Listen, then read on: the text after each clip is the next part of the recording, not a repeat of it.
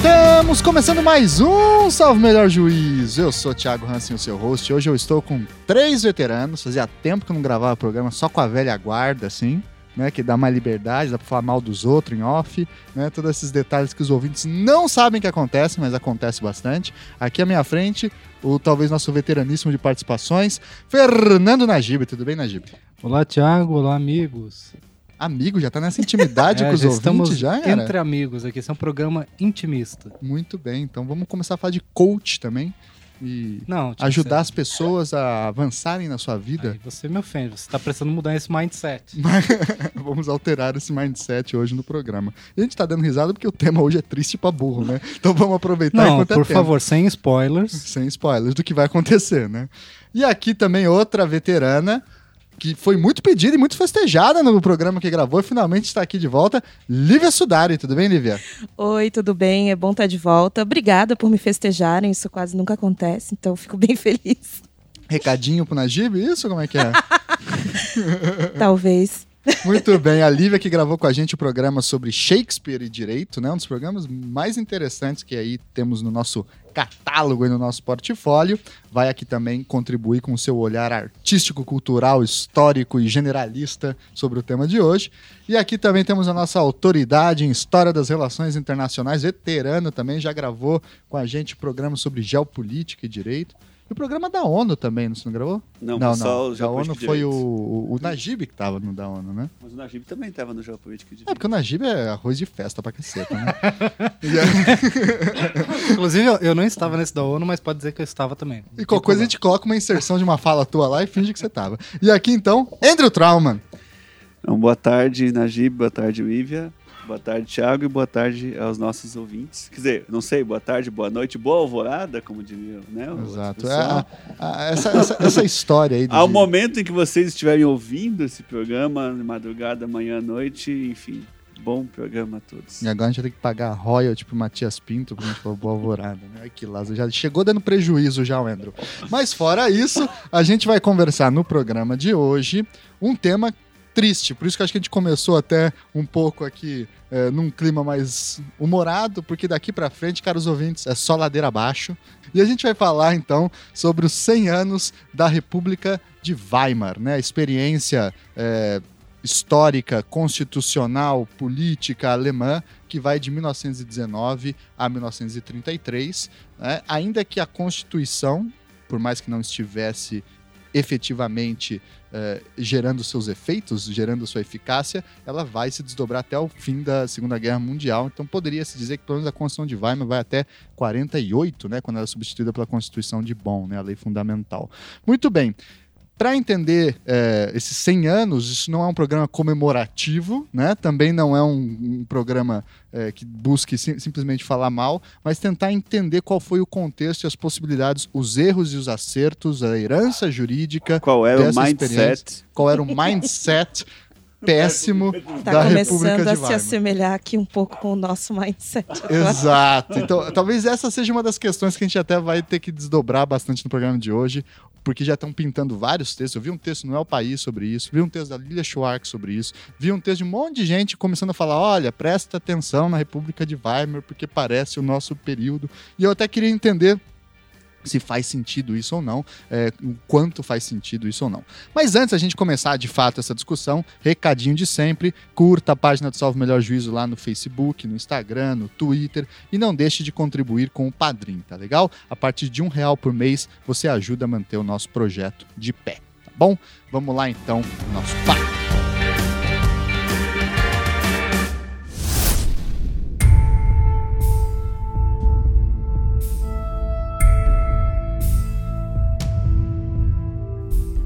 Pois então, pessoal, vamos começar aqui com, evidentemente, o contexto de formação da República de Weimar. E o momento imediatamente anterior à formação da República de Weimar é o fim da Primeira Guerra Mundial, tá certo?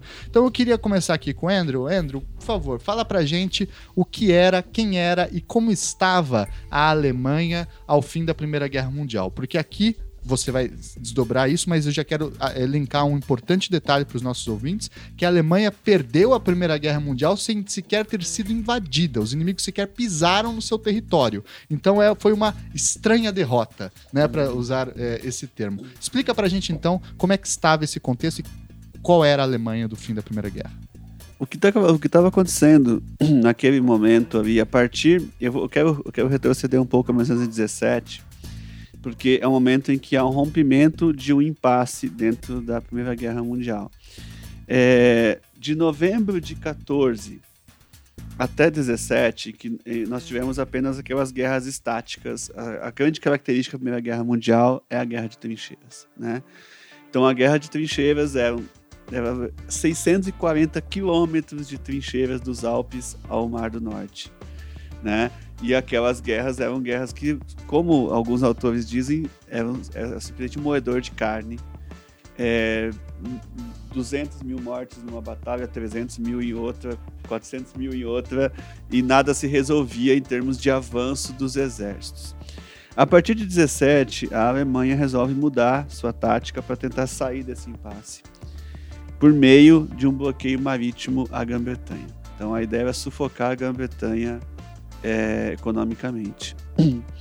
Isso vai levar, inclusive, à entrada do Brasil na Primeira Guerra Mundial, quando os nossos navios que se aproximavam de Londres com café passavam a ser afundados. Bom, vai ocorrer afundamento de navios norte-americanos, isso leva os Estados Unidos a entrar na guerra, né? E aí a gente começa a ter uma mudança. Na verdade, o que, que vai acontecer em, em 18 especificamente é que a Alemanha ela fica sozinha na guerra, né? A Áustria-Hungria se rende em 14 de setembro, a Bulgária em 30 de setembro. O Império Turco Otomano, que era um aliado também, cuja única missão era fechar o Estreito de Bósforo e Dardanelos. Não conseguiu? Não conseguiu, e havia sido já dividido no acordo Sykes-Picot entre França e Grã-Bretanha. Um e era o famoso secreto. o velho doente, né? O gigante enfermo. É, gigante enfermo. O gigante enfermo é, a Alemanha vai então ficar sozinha na guerra e vai acontecer um fenômeno muito parecido com o da Segunda Guerra Mundial. Né? É que ao final da Segunda Guerra Mundial, apesar de que na Segunda Guerra Mundial a Alemanha sim foi invadida e bombardeada, etc., mas também havia muita propaganda do regime dizendo que a Alemanha estava ganhando, que estava tudo bem. Até o final de 18, a população ainda estava com a moral alta, mas aos poucos se, se vê que a Alemanha estava sozinha e há uma pressão do, do gabinete militar para que é, houvesse uma rendição. Certo? Então, eles vão tentar fazer isso sem que eles levassem a culpa. Então, vamos fazer uma troca de regime aqui para um regime republicano.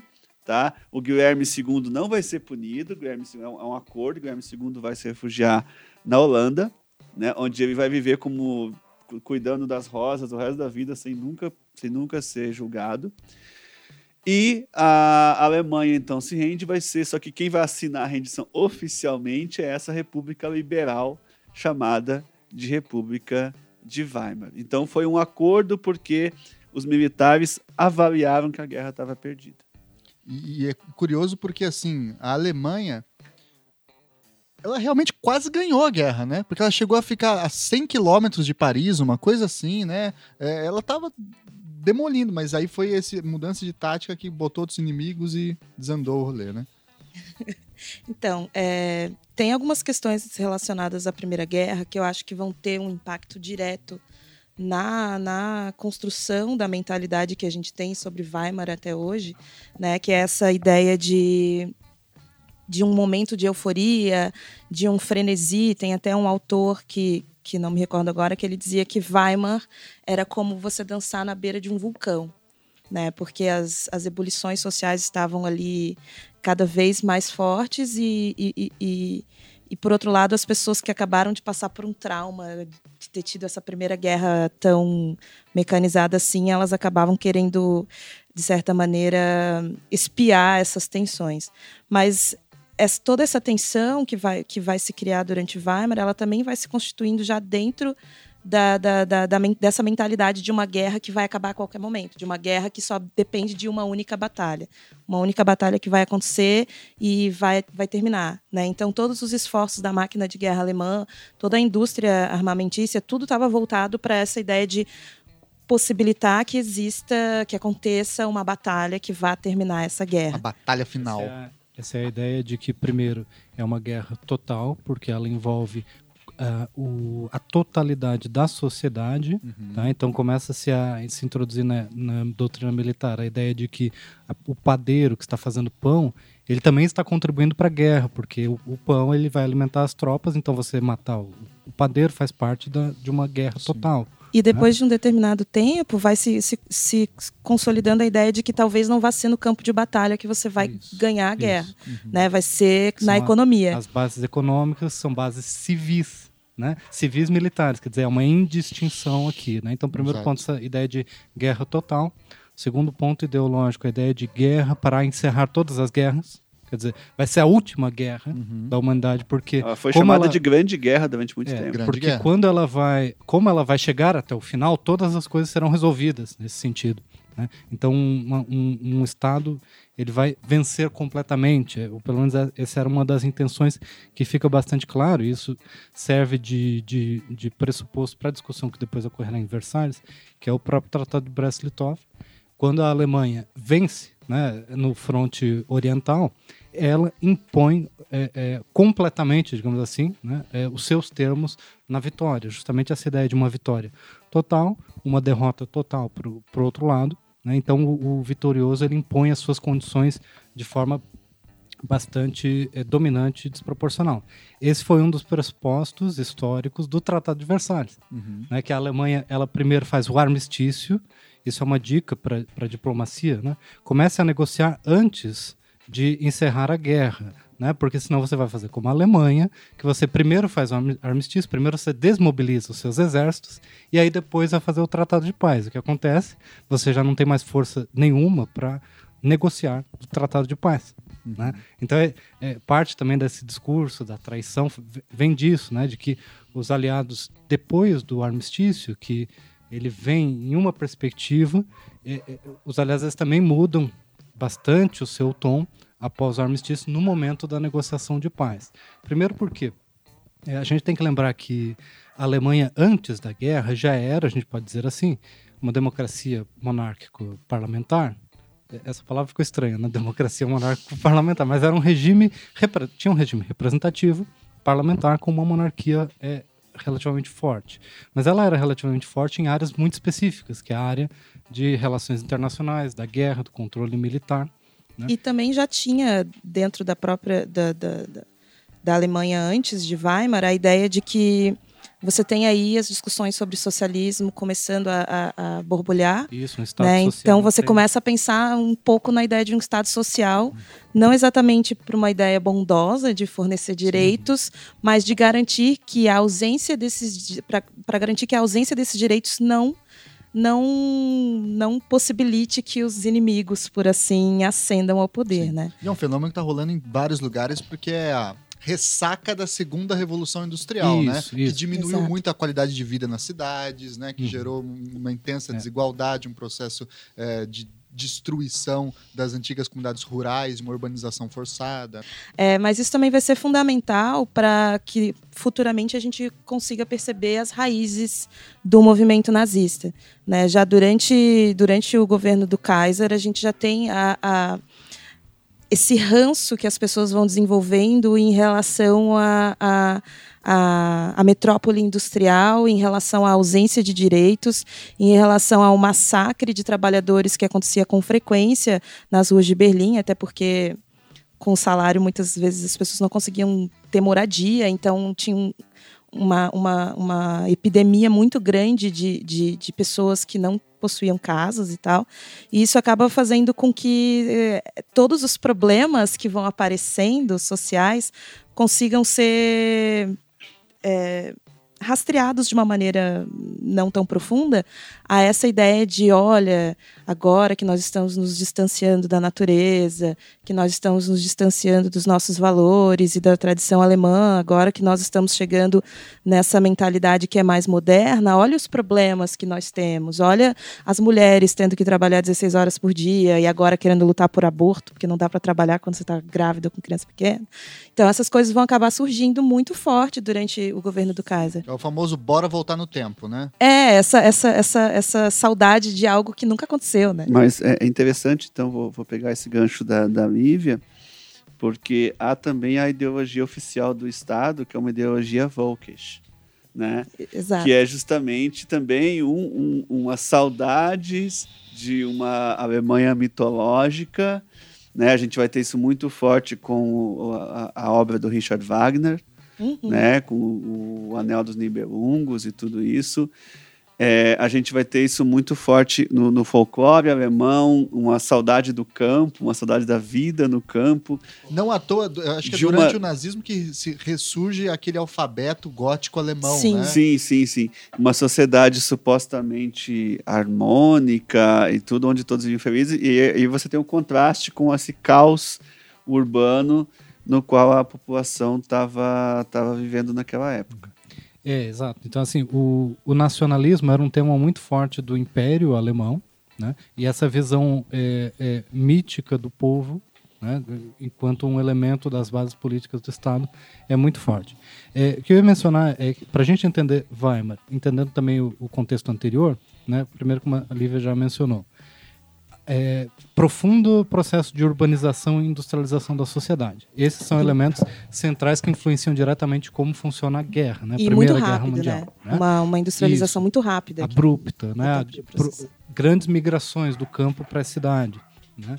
É, e um ponto importante do sistema político é que se a gente usa como se a gente fizer como é, liberais californianos que, que estudam a ciência política do mundo através de critérios objetivos, se a gente olhar para a Alemanha antes da Primeira Guerra, era um dos estados mais democráticos. Porque você vai dizer, tinha um, um grande participação da população em eleições, você tinha direitos sociais eh, razoavelmente estabelecidos naquele período, né? você tinha eh, liberdade de, de imprensa de um ponto de vista bastante amplo comparado a outros lugares, então a Alemanha era altamente democrática naqueles termos, aquela por isso que eu falei democracia monárquico-parlamentar representativa. Né? Então, esse- nesses termos eh, eh, políticos tradicionais, a Alemanha tinha uma tradição democrática eh, se formando, ao mesmo tempo que tinha uma, uma tradição autoritária já bem consolidada. Então essas duas tradições elas trabalham em conjunto, né? Elas elas fazem parte do, do seio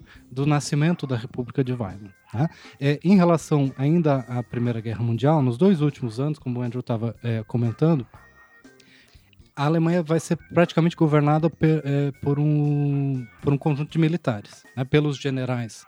né? Eh, então, eles é que tomam o, o, o poder, digamos assim, do, do governo, porque, do ponto de vista legal e constitucional, como eu eh, havia mencionado, eh, havia uma centralização jurídica enorme na figura do Kaiser, né, na figura do imperador, nesse sentido da guerra e da paz, nesse sentido da proteção do Estado. Então, isso vem dessa tradição nacionalista autoritária de que você tem um chefe de Estado, né, o imperador, que representa todo aquele povo alemão. E que serve também como um ponto de unificação mesmo. A gente tem que lembrar que a Alemanha tinha sido Isso, unificada isso. há muito pouco tempo, então essa figura É ela um também significava, ela também estava ali para representar essa identidade nacional que é, é forte, mas ao mesmo tempo frágil, porque ela ela depende de, da, da abdicação de diversas características regionais que acabam sendo deixadas de lado Uhum. para construir essa ideia de Alemanha. né? Que é uma unificação prussiana. Né? Ela Sim, vista como exatamente. prussiana justamente por conta dessa A centralização. Prússia é a, a locomotiva da, da unificação alemã, né? E, inclusive, tem uma frase do Otto von Bismarck em que... Porque, assim, a- a- o liberalismo na Alemanha é considerado um fracasso completo desde as revoluções liberais de 1848, que nós fomos esmagados, sim, é, por Frederico da Prússia. E, e quando começa o processo de unificação alemã guiado pela Prússia, tem uma frase do, do Bismarck que é bastante conhecida, no qual é, ele diz a Alemanha põe as suas esperanças na unificação alemã é, no sangue e no aço prussiano, e não no liberalismo alemão. Diz bastante, né? Uhum. E, gente, como é que então se dá o processo de formação da República Alemã? Porque esse é um ponto importante. Estávamos falando de uma monarquia parlamentar, representativa, com algumas características liberais e outras características autoritárias. E nós vamos ter então a primeira República Alemã, né? Que vai é a primeira República. Essa é a primeira pergunta. Né? E a segunda é a Sim. República Primeira Enquanto uma É. Alemanha unida, sim. É. né? E Havia aí- algumas repúblicas dentro da federação é, é, alemã anterior. Né? É, e eu acho que um ponto de vista para a gente começar essa, essa discussão da revolução alemã nesse contexto, né? começa pelas vai começar pela marinha, né? Porque a marinha alemã ela, ela era o, o grande problema, o que levou a, a- a busca por hegemonia naval, é um dos elementos que levou à Primeira Guerra Mundial, né? É, e, e aí a marinha não conseguia, claro, enfrentar a, a Grã-Bretanha, só fez besteira é, atacando países neutros, né? Com uma guerra de submarinos. E aí, quando chega no final da, da Primeira Guerra Mundial, antes do final, todo mundo já sabendo que a Alemanha é, vai, vai perder, é, já- já estava praticamente derrotada, né? É, os é, marinheiros começam, fazem aquele ato revolucionário é, mais importante de todas as revoluções, que é eles dizem não. Não, nós- desobedece. dizem, não, nós não vamos, né? A guerra acabando, eu não quero ser o último a morrer nessa guerra. Né, que é a morte mais inútil que tem é quando a guerra está acabando, você ir lá e morrer à toa. Né? Não que as outras mortes também fossem muito úteis, né? mas pelo menos do ponto de vista Sim, simbólico sim, é sim. isso. Então, é, o estopim, digamos assim, da- da queda do regime, ele começa por essa, é, por essa rebelião, por esse ato de dizer não. Os é, marinheiros começam a, é, digamos assim, se livrar dos, of- dos seus oficiais mais detestados. Né? E, Se livrar é um eufemismo sensacional. é, veja só, né? E Se livrar com, com ferro e sangue. Exato. né? se, é, se eles de- desrespeitam a hierarquia, né, o que, que vai ser feito então? E aí o que eles fazem? Né? Uma, é, é, conselhos. Né? Então começa a ideia de é, decisões serem tomadas por conselhos, rat, né? ou como os russos também chamavam, Sovietes. sovietes. né? E Tem aí uma você- coisa que Vai ter eu até o acho É. conselho, eu notei aqui a República dos Conselhos da Baviera, na época, de caráter soviético, né? Eu acho que tem formato. uma coisa muito interessante nisso que o Najib está falando e que a gente já estava falando né, desde o começo, que é essa ideia de um projeto, um projeto de nação centralizado nessa figura do Kaiser e a partir do momento em que, que, que fica evidente que não tem mais como ganhar essa guerra, é, vem aquele ranço e aquela sensação de traição. Né? Não é só de derrota, é de traição. Tanto que o Friedrich Ebert, que, que era o líder dos sociais-democratas na época, quando quando saiu a notícia de que, que, que havia perdido a guerra, ele fala: Nós fomos derrotados e traídos. E ele ressalta muito essa questão de ser traído, porque eles compraram esse projeto do Kaiser de levar a glória do Império Alemão para além daquelas fronteiras, e eles acabam sendo colocados numa situação em que toda a, a, a, a, população é mobilizada para essa guerra, seja no front, seja tra trabalhando nas fábricas, e de repente toda essa promessa desse Kaiser de uma vitória rápida e até mesmo de, só de uma vitória, já esquece a velocidade, não vai mais dar. Eles se sentem traídos. Então esses marinheiros são, eles não estão só revoltados com a derrota. Eles estão revolta revoltados com uma promessa que foi feita a eles e que não aconteceu.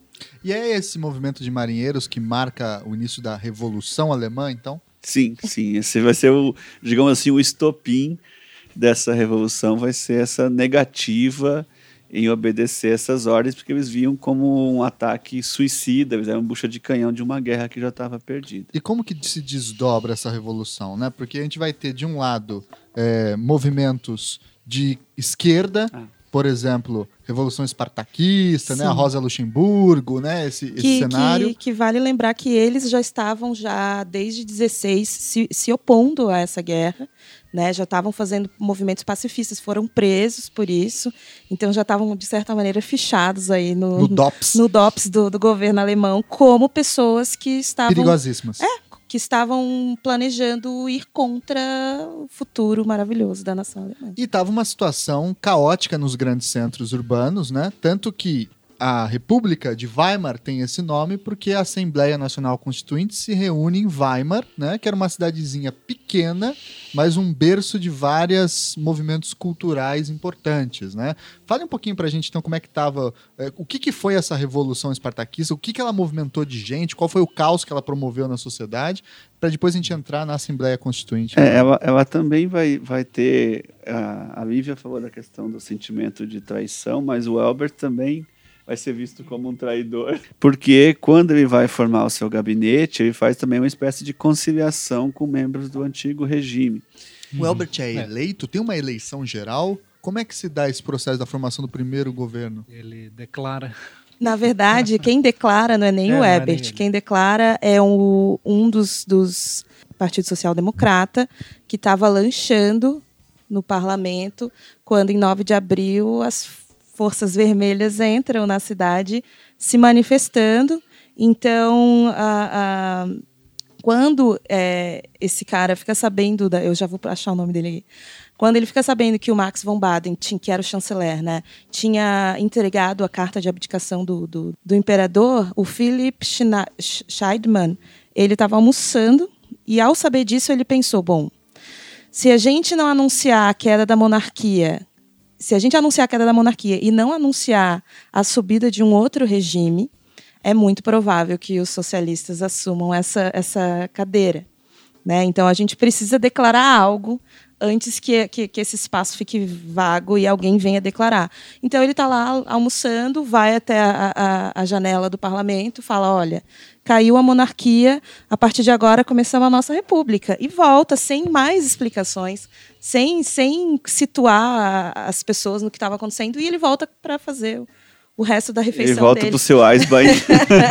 e ele vai comer, né? Então, também é visto como, como, como uma, uma imposição. Não é uma república que está sendo declarada por, por, por, por consenso, né? Ela é considerada uma imposição de um cara que talvez nem tivesse muita noção do que estava fazendo. Sim, Porque depois e- ele se arrepende, inclusive. Sim, e, e sim, aí começa uma perseguição a Spartacus Bund, que é também chamada Liga Espartaquista, mas enfim, é, que era liderada pela Rosa Luxemburgo e pelo Karl Liebknecht.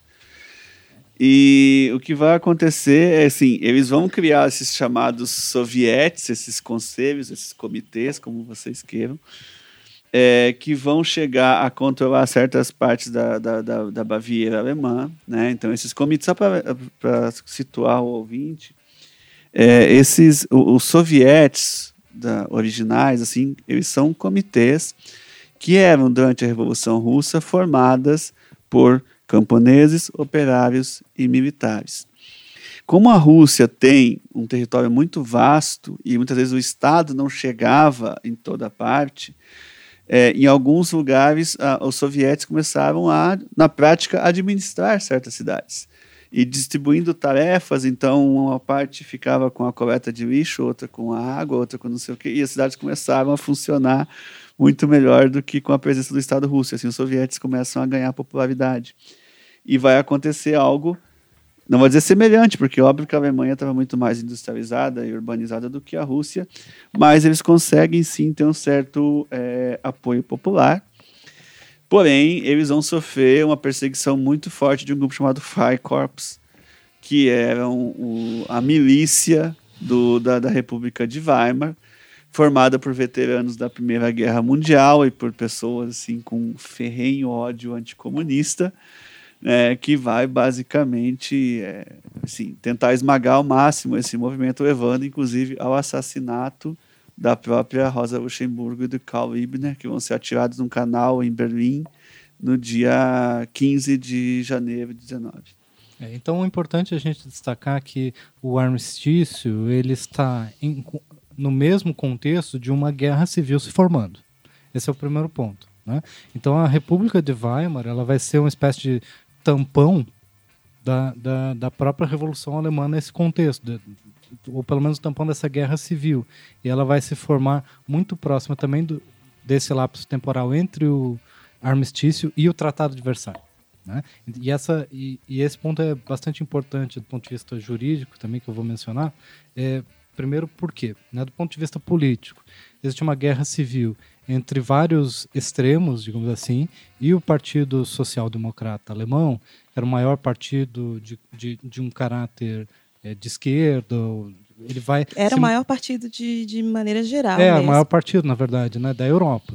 O maior partido político, digamos assim. Né? E é um dos maiores até, até hoje. hoje o né? Ele é o partido mais é antigo. na Alemanha. Né? E qual que é o ponto? Ele, ele vai servir como o elemento de agregação. Ele vai tentar unir grupos e grupos políticos distintos para preservar o país. A ideia é fazer, uhum. que a gente já conhece tanto, aí a chamada conciliação. Né? Isso. Porque, isso. na verdade, quando, quando o Ebert uh, recebe a abdicação do monarca, na verdade, a ideia, a proposta dele era, era promover uma, uma monarquia constitucional. Então, o Guilherme ia abdicar e o filho dele ia assumir numa monarquia constitucional, como a gente já conhece, conhece. por aí. E aí, quando o Scheidman vai lá e, e declara uma, uma, uma república, eles acreditaram que, de certa maneira, isso ia apaziguar os comunistas, quer dizer, acabou a monarquia, quando, na verdade, a mentalidade estava muito aflorada para uma solução mais radical. O Walter Gropius, que foi né, um dos fundadores da Bauhaus, ele vai dizer isso uh, nessa época que ele vai dizer: isso é mais do que uma guerra, é um mundo que chegou ao fim. Nós precisamos encontrar uma solução radical para os nossos problemas. E a mentalidade era um pouco isso, assim, a gente precisa resolver isso com uma ruptura muito forte para evitar que se volte, né? E como Weimar não foi exatamente uma ruptura, a gente viu no que, que deu. Exato. Porque a ruptura muito forte virou uma Assembleia Nacional Constituinte, que é uma coisa absolutamente de conciliação, Isso. de Exato. acalmar. E o, o Eber ele vai dizer justamente assim, nós não podemos fazer experimentos. Né? Ele, ele vai justamente falar o contrário, né? né vai servir de contraponto. O que, que eu ia mencionar antes do ponto de vista jurídico é que, primeiro, um Estado, que era o Estado imperial alemão, perde a guerra, né? E o Tratado de Versalhes, que tem aquele caráter altamente punitivo, ele vai punir um regime nascente, que é o pr primeiro regime republicano democrático da Alemanha. Né? Então existe essa dissonância que é muito importante para a gente Erro entender. que os aliados não cometeram na Segunda Guerra Mundial. Né? Isso, né? exatamente, porque de certa forma, bom, os internacionalistas discutem até hoje se o Estado alemão deixou de existir naquele período, ou não, se nasceu outro, mas isso é uma discussão interessante e pitoresca. Mas nesse caso, o que a gente tem é o seguinte: a gente tem uma república que tenta se é, democratizar, se consolidar enquanto um regime constitucional de caráter ao mesmo tempo social e liberal, né, juntando esses elementos é, é, distintos dentro do seu, do seu ideário. Veja que, que união peculiar, né? Juntar o social com o liberal. É, usava-se também o termo político. que seria equivalente a comunitarismo, né? Que é você não ir nem pro comunismo, que é acabar completamente com a antiga sociedade, mas também não é manter uma, um descompromisso com questões sociais, né? Isso. E, e aí o que, que, é o ponto importante aqui? Por que eu estou falando tanto dessa questão de Versailles? Né? Porque é, você quer começar bem um, um, um, Estado, um regime democrático, você olha para o contexto do início da República de Weimar, é totalmente o, o, inverso daquilo que você gostaria de ter. Em outras palavras, né? os alemães eles estão jogando com uma, uma mão completamente ruim nesse jogo de cartas aqui. Porque você inicia um novo regime com a sociedade altamente fraturado, tanto pela guerra, mas quanto pela fragmentação política, né, social, econômica, ao mesmo tempo que você tem rápidas mudanças profundas do ponto de vista é, social, econômico, político, e ao mesmo tempo do ponto de vista externo, você é, vai receber punições é, relativamente pesadas com que se referiam às ações de um governo que não era, nas suas decisões militares, democrático. Então, assim, é, é, existe uma responsabilização, é, como se, imaginem vocês, é, um, um, Estado democrático ter que pagar dívidas né, assumidas por um regime ditatorial anterior, por exemplo. Né? Existe essa, essa sensação de traição, essa sensação de ressentimento. Todos esses elementos, eles estão no início de um grande experimento democrático constitucional. E também a ideia Nada fácil. de que a, é, a Alemanha foi declarada como culpada exclusiva pela Primeira Guerra Isso. Mundial. Né? A única culpada da guerra. Então, vou falar um pouquinho sobre o Tratado de Versalhes. É, esse tratado ele vai ocorrer então, em 1919 e é muito interessante você ver que há três posturas diferentes de cada uma das nações vencedoras da guerra em relação à Alemanha. E porque o tratado, isso é um ponto, né? O Tratado de Versalhes é só em relação à Alemanha, Isso, né? Existiam exatamente. outros tratados Exato. depois com relação aos outros países. Exato, você vai, ter, você vai ter um tratado em separado para a Áustria-Hungria, outro tratado para a Bulgária, outro tratado para o Império Turco, etc, etc. O de Versalhes era só para a questão alemã. Então, assim, o, o que os, os, os três vencedores, cada um tem uma postura diferente. É, Woodrow Wilson vai vir com o idealismo dos 14 pontos, né, em que tudo seria negociável, em que tudo, o mundo agora seria uma nação hermanada e o livre comércio iria imperar e etc e tal. Liga das Nações. Sim, esse é o 14 ponto, a criação da Liga das Nações, uma, uma sociedade internacional de estados que cooperariam entre si para criar um sistema internacional. Por isso que tem uma galera que fala que o Wilson é o pai do globalismo. Hoje, falando sério, a galera Sério? campeana Sim. fala que é um, cara, um dos caras que tem que mais ser odiado é o Woodrow Wilson. E um dos pontos importantes é que é, esse discurso do Woodrow Wilson, ele é um dos elementos que facilita o armistício. Quer dizer, quando os, os generais alemães, né, no, seu, na sua, é, no seu conselho, né, é, eles concordam com uma rendição justamente quando eles têm é, uma espécie de, de garantia diplomática, o que já não é muita coisa, né, é, de que o principal, que a, a pauta de negociação seria baseada nesses princípios do Wilson. Porque, É é, exatamente. completamente. É, porque o, o segundo Wilson é, é- seria uma paz sem vitória, essa é a expressão que ele usa. Ou seja, não haveria vingança, não haveria revanche em relação à Alemanha. Né? Era, como eu falo para meus alunos, forgive and forget. Né? Então, assim, deixa para lá, vamos virar a página, o importante é daqui para frente Fingir que nada aconteceu. fingir que nada aconteceu. A Inglaterra tem uma posição intermediária. A Inglaterra acha, não, também não podemos fazer isso. Eu acho que a Alemanha, sim, deve pagar uma indenização aos vencedores, mas que não seja para é, enfraquecê-la tanto, porque assim, a, a- uma Alemanha forte é bom para a economia europeia, certo? Então temos que manter a Alemanha forte, não podemos manter a Alemanha fraca demais, porque a França, que é o terceiro ator ao qual eu quero me referir, é muito vingativa em relação à Alemanha. Ela tem que ter uma capacidade mínima de se defender da França. E a França, liderada pelo Clemenceau, é aquele que vai. Não, eu quero que a Alemanha volte para a Idade Média.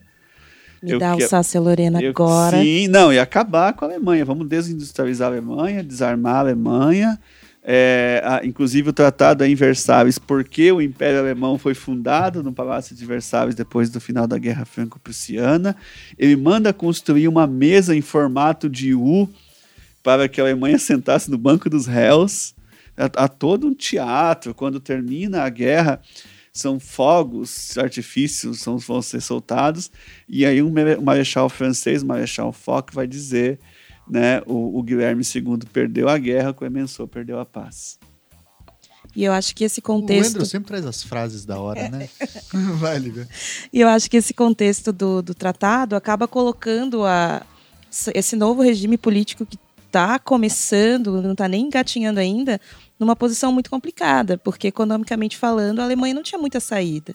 Então você tem um grande número de soldados que voltaram e não, não podem mais estar empregados no exército, porque o exército também fica com, com um número reduzido de, de, de, de efetivo. Aí você tem as fábricas de armamento que vão ser fechadas e que foram responsáveis por uma boa parte da, da economia alemã durante a guerra. Então, de repente, você tem milhares e milhares de desempregados nas ruas, com um grande sentimento de ressentimento. Né? Isso vai acabar gerando aí cada vez um maior número de pessoas nas Freikorps, cada vez um maior número de pessoas se degladiando na rua. Sim, né? E lembrar que é o que você bem disse. Fábricas que não estavam destruídas, né? Que estava tudo em pé. Imagina, tudo em pé e de repente você tem que cessar a atividade econômica geral, puxando um freio de mão e desmobilizar a, cidade, a sociedade inteira, né? Exatamente. E aí, quando você começa uma situação de inflação como foi a do Marco em, em, 22. em 22, você tem aí uma situação de miséria extremamente grotesca. Tem um pintor alemão chamado Otto Nebel, que ele tem um quadro, sugiro que os ouvintes procuram, procurem, que é um quadro chamado Um Pedaço de Presunto Europeu Feito na Alemanha.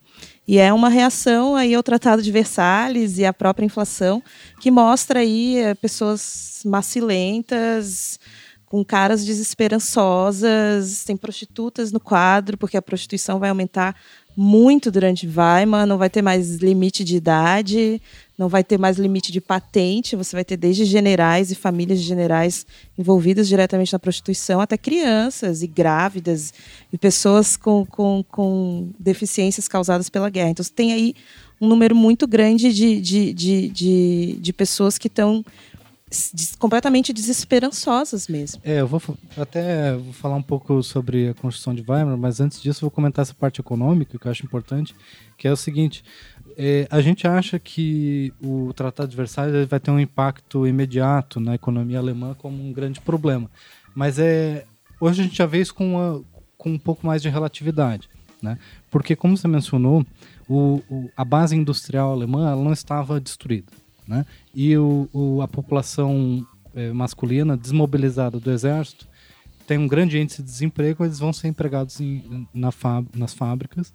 E como a França, principalmente, vai ser o principal elemento, é, que vai exigir é, a entrega, inclusive de indenizações em matéria-prima, não é nem em dinheiro, às vezes em dinheiro também, mas em, em carvão, em, em, em, aço, principalmente em carvão na região da, da Renânia, é, é, a Alemanha vai ser obrigada a empregar, é, aumentar a sua, sua produção industrial, o que um pouco que assusta também um, um pouco dos aliados. Eles dizem, meu Deus, a gente exige que eles nos paguem e aí eles começam a produzir mais. Isso é um pouco assustador pra, pra imediatamente para os aliados. Essa recuperação econômica alemã ela começa entre 19, 20, 21, 22.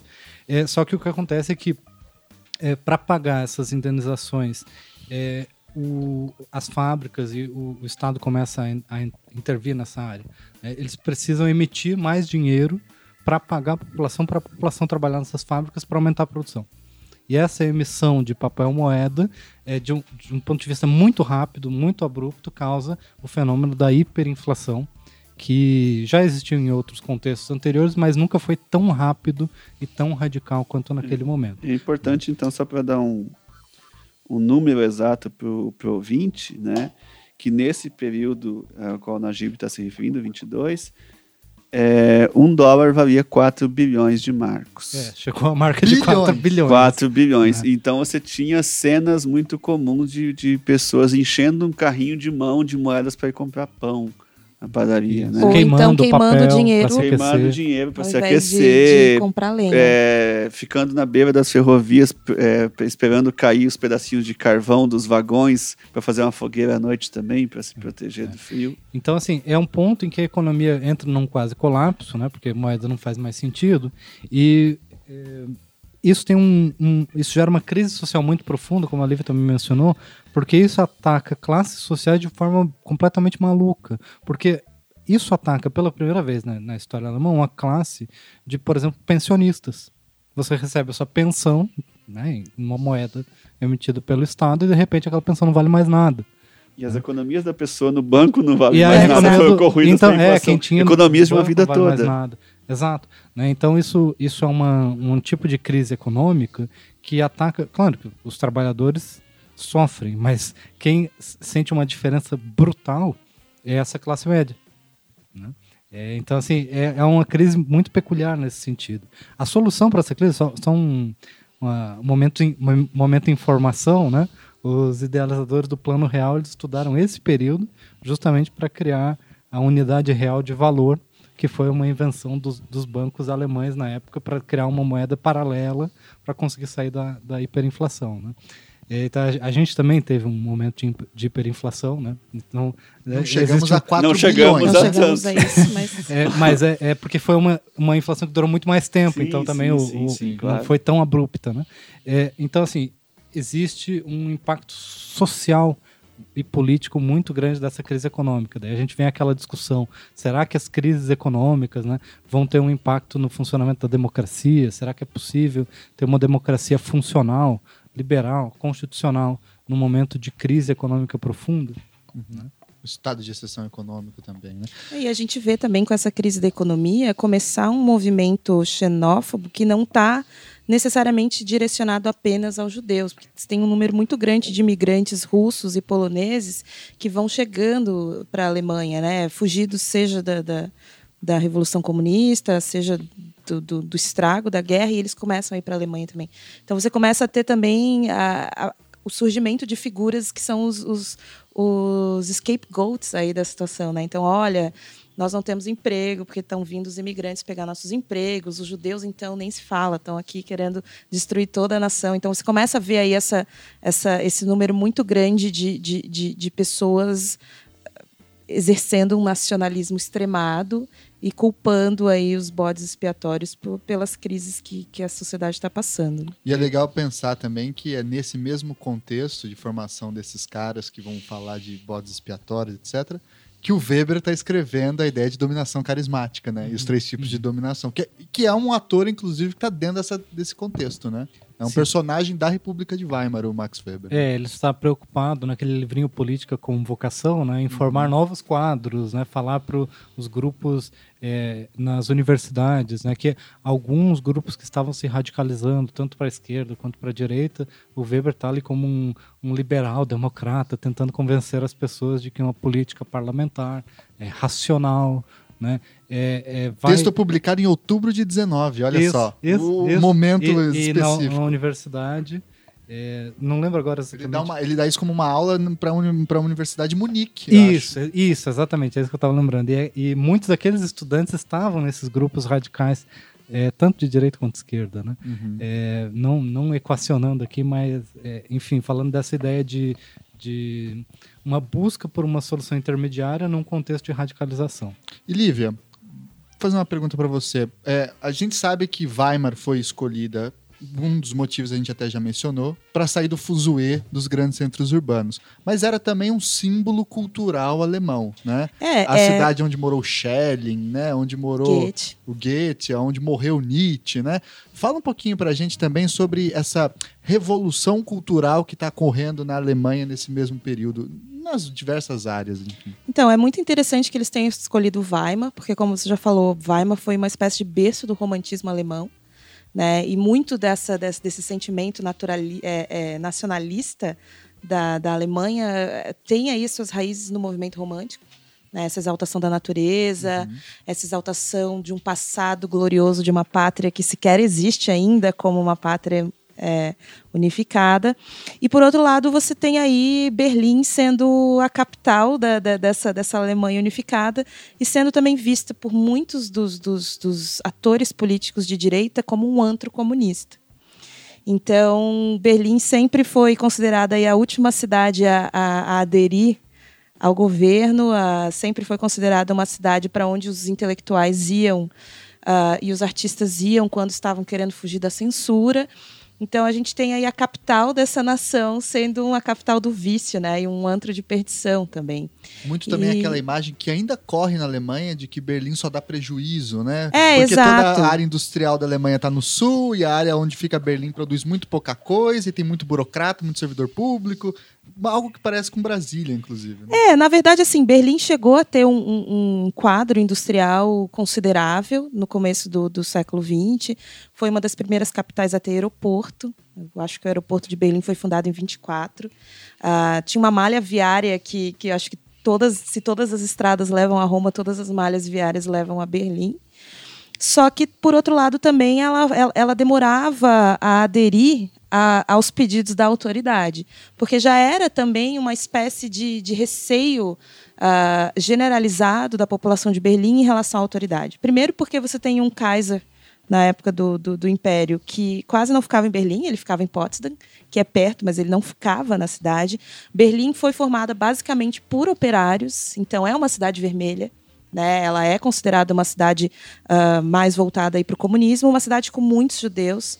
E por conta das universidades e dos centros culturais, ela foi atraindo aí a, a nata das pessoas marginalizadas, né? dos artistas, muitas mulheres envolvidas na, na, na, na na, no trabalho das fábricas. Então a gente percebe dentro da República de Weimar uma revolução que já estava acontecendo na sociedade alemã desde, desde a unificação, que são as mulheres ganhando mais espaço na política, inclusive com a Constituição de Weimar, elas podem é, agora serem, elas podem se candidatar. Né? Então, não apenas o voto, o voto a partir dos 21 anos, mas elas podem se tornar atores políticos. Você tem aí Berlim virando uma meca para quem não sabe muito para onde ir. Então, o Lenin chegou a morar em Berlim um tempo, um pouco antes da Revolução. Uh, o George Gross, que foi um dos maiores pintores aí alemães, ele foi para Berlim o Brecht. Então era meio que uma meca, uma meca cultural. Só que também era uma, uma cidade bastante à frente do seu tempo em relação às questões de sexualidade, em relação às questões do corpo. Então era uma cidade muito povoada por, uh, por homossexuais, por transexuais. Né? A gente tem aí. Uh, uh, já desde o do, do, do, do, final da, da Primeira Guerra, um instituto para os estudos do sexo que ficavam ficava perto de Berlim. Então... Ideologia de gênero naquela época. Pois já. é. e daí você percebe que tem que, que o que hoje a gente discute, a Alemanha já estava discutindo há muito tempo. Né? Então você percebe que os espaços públicos vão se tornando um, espaços de diversidade muito maior do que a gente imaginaria que aconteceria na década de 20. Então tá explicado porque que Berlim é visto como a cidade do pecado. É.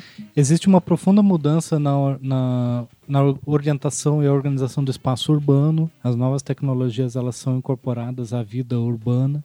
Né? É, a gente pode às vezes se surpreender com o impacto disso, né? Por exemplo, a canalização de gás né, que permite a construção de prédios altos, que as pessoas podem se aquecer ali dentro, não precisa levar carvão para o quarto ou quinto andar. Né? É a criação de lojas de departamentos, com as vitrines afluentes, com toda a riqueza, com, toda, é, com todos os, os, produtos à vista da população, os centros comerciais. Né? A gente vê aí surgir com essas lojas de departamento também uma Uh, o George Simmel vai ver isso como meio que as origens, uma, uma das origens das neuroses urbanas. E o pessoal do cabaré na, na Alemanha vai acabar tratando muito isso, assim, brincando com essa ideia de cleptomania, ou de anorexia, porque agora as vitrines estão ali é, colocando uh, modelos que você deve seguir de, de, de padrões. padrões. de corpo. Então você começa a ver surgir essas, essas neuroses urbanas. E principalmente você começa a ver as pessoas andarem pelo espaço público não apenas na, no trajeto do trabalho então você vai parar numa loja de departamento, você vai parar num café, você vai parar num cabaré, eu tenho teatro. Tudo isso também por conta do transporte, né? Agora você tem o transporte urbano muito mais desenvolvido e as pessoas podem transitar, né? O transporte coletivo é, urbano, né, em Berlim principalmente, que é uma cidade de exemplo disso, integra as classes trabalhadoras aos centros comerciais, né, junto com a redução da carga de trabalho, da, da, da redução da jornada de trabalho, de 14 para 8 horas é, diárias. Né? Então, que pela primeira vez na vida de muitas pessoas você tem um espaço é, livre no seu horário diário para você não estar na Sim. fábrica trabalhando, né, ou simplesmente sobrevivendo, mas e, e, usando a cidade, o espaço público pela primeira vez. Isso está diretamente relacionado também tanto à criação de uma sociedade de consumo, de massas, ao mesmo tempo que você tem uma grande pobreza, né, das classes das classes proletárias, é, mas também você tem ali a formação de partidos políticos de massa e a democracia Sim. de massas como um dos elementos políticos da Sociedade de, de massas. Sociedade de, de massas. Eu, eu, um, um personagem que está flanando por Berlim nessa mesma época é o Walter Benjamin, sim, né? E ele sim. é um dos sujeitos que tá, vai falar nessa mesma época sobre a ideia da o conceito de multidão, o como hoje as pessoas não se reconhecem mais nas cidades, porque antes todo mundo meio que já sabia de que família que era quando uhum. se encontrava na rua e tal, porque as cidades eram pequenas. E aí essas novas cidades, ele tá pensando sobretudo em Paris, né, que é um outro exemplo desse período, é, existem multidões, aqueles calçadões cheios de gente, você que é uma coisa natural para nós hoje, né? Multidão é, você, sem rosto. Exato. Você já não se reconhece outra coisa que eu lembro que ele fala em um dos textos dele é o surgimento dos prédios espelhados que dão a ideia de que agora você não consegue mais saber o que, que tem lá para dentro, você só se enxerga nas ruas, né? O, tudo a, a cidade vai ficando asséptica, né? Você e vai anônima. sendo confrontada com a sua própria solidão, né? Essa... Muito cheias e muito sozinhas, é, né? Essa, essa, essa ideia que o Benjamin traz, o George Simmel já trazia na virada do século, quando ele fala que a solidão da cidade, né, a solidão da metrópole vai ser a, a, a responsável pela, pelo surgimento do indivíduo blazer.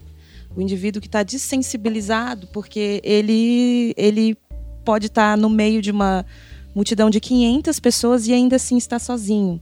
E como você também tem uma evolução da mídia, e a mídia agora está tá, tá, tá se tornando uma mídia mais de massa, porque a educação também está tá, tá chegando às pessoas, as pessoas começam a ter um certo medo da cidade, porque além de você estar tá sozinho, tem os crimes, né?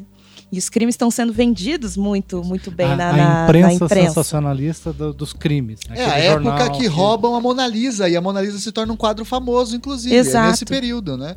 Porque até então a Mona Lisa era um quadrinho qualquer do Da Vinci, não era o grande símbolo Sim. estético dele. Né? Ah, e é nos anos 20 também que vai ocorrer, o, vai, vai surgir o vampiro de Düsseldorf. Düsseldorf. Olha aí. Que depois veio um filme, né? Amy, é. mas que na verdade era um molestador de crianças, um pedófilo. Daí vive um filme de terror, né? Um vampiro, uhum. não, mas na verdade é um pedófilo em Düsseldorf.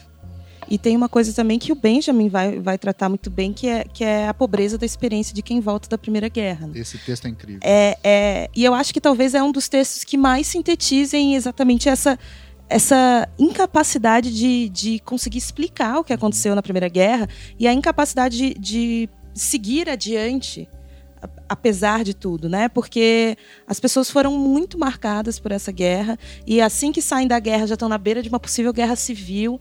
Então isso tá, essa pobreza de experiência, esse choque também vai levar para esse frenesi que vai acontecer durante a República de Weimar, que é um consumo de drogas muito alto, né? Todos os tipos de droga, cocaína mesmo, era uma coisa assim que era igual bala, né? Se encontra em qualquer esquina, porque na farmácia, né? na farmácia, inclusive, porque as pessoas estão buscando esse esse esse Freud, entorpecimento para poder para poder não lidar com, com, com, com a realidade, né? Não lidar com, com as memórias que eles sequer conseguem explicar, não lidar com a pobreza nas ruas, não lidar com.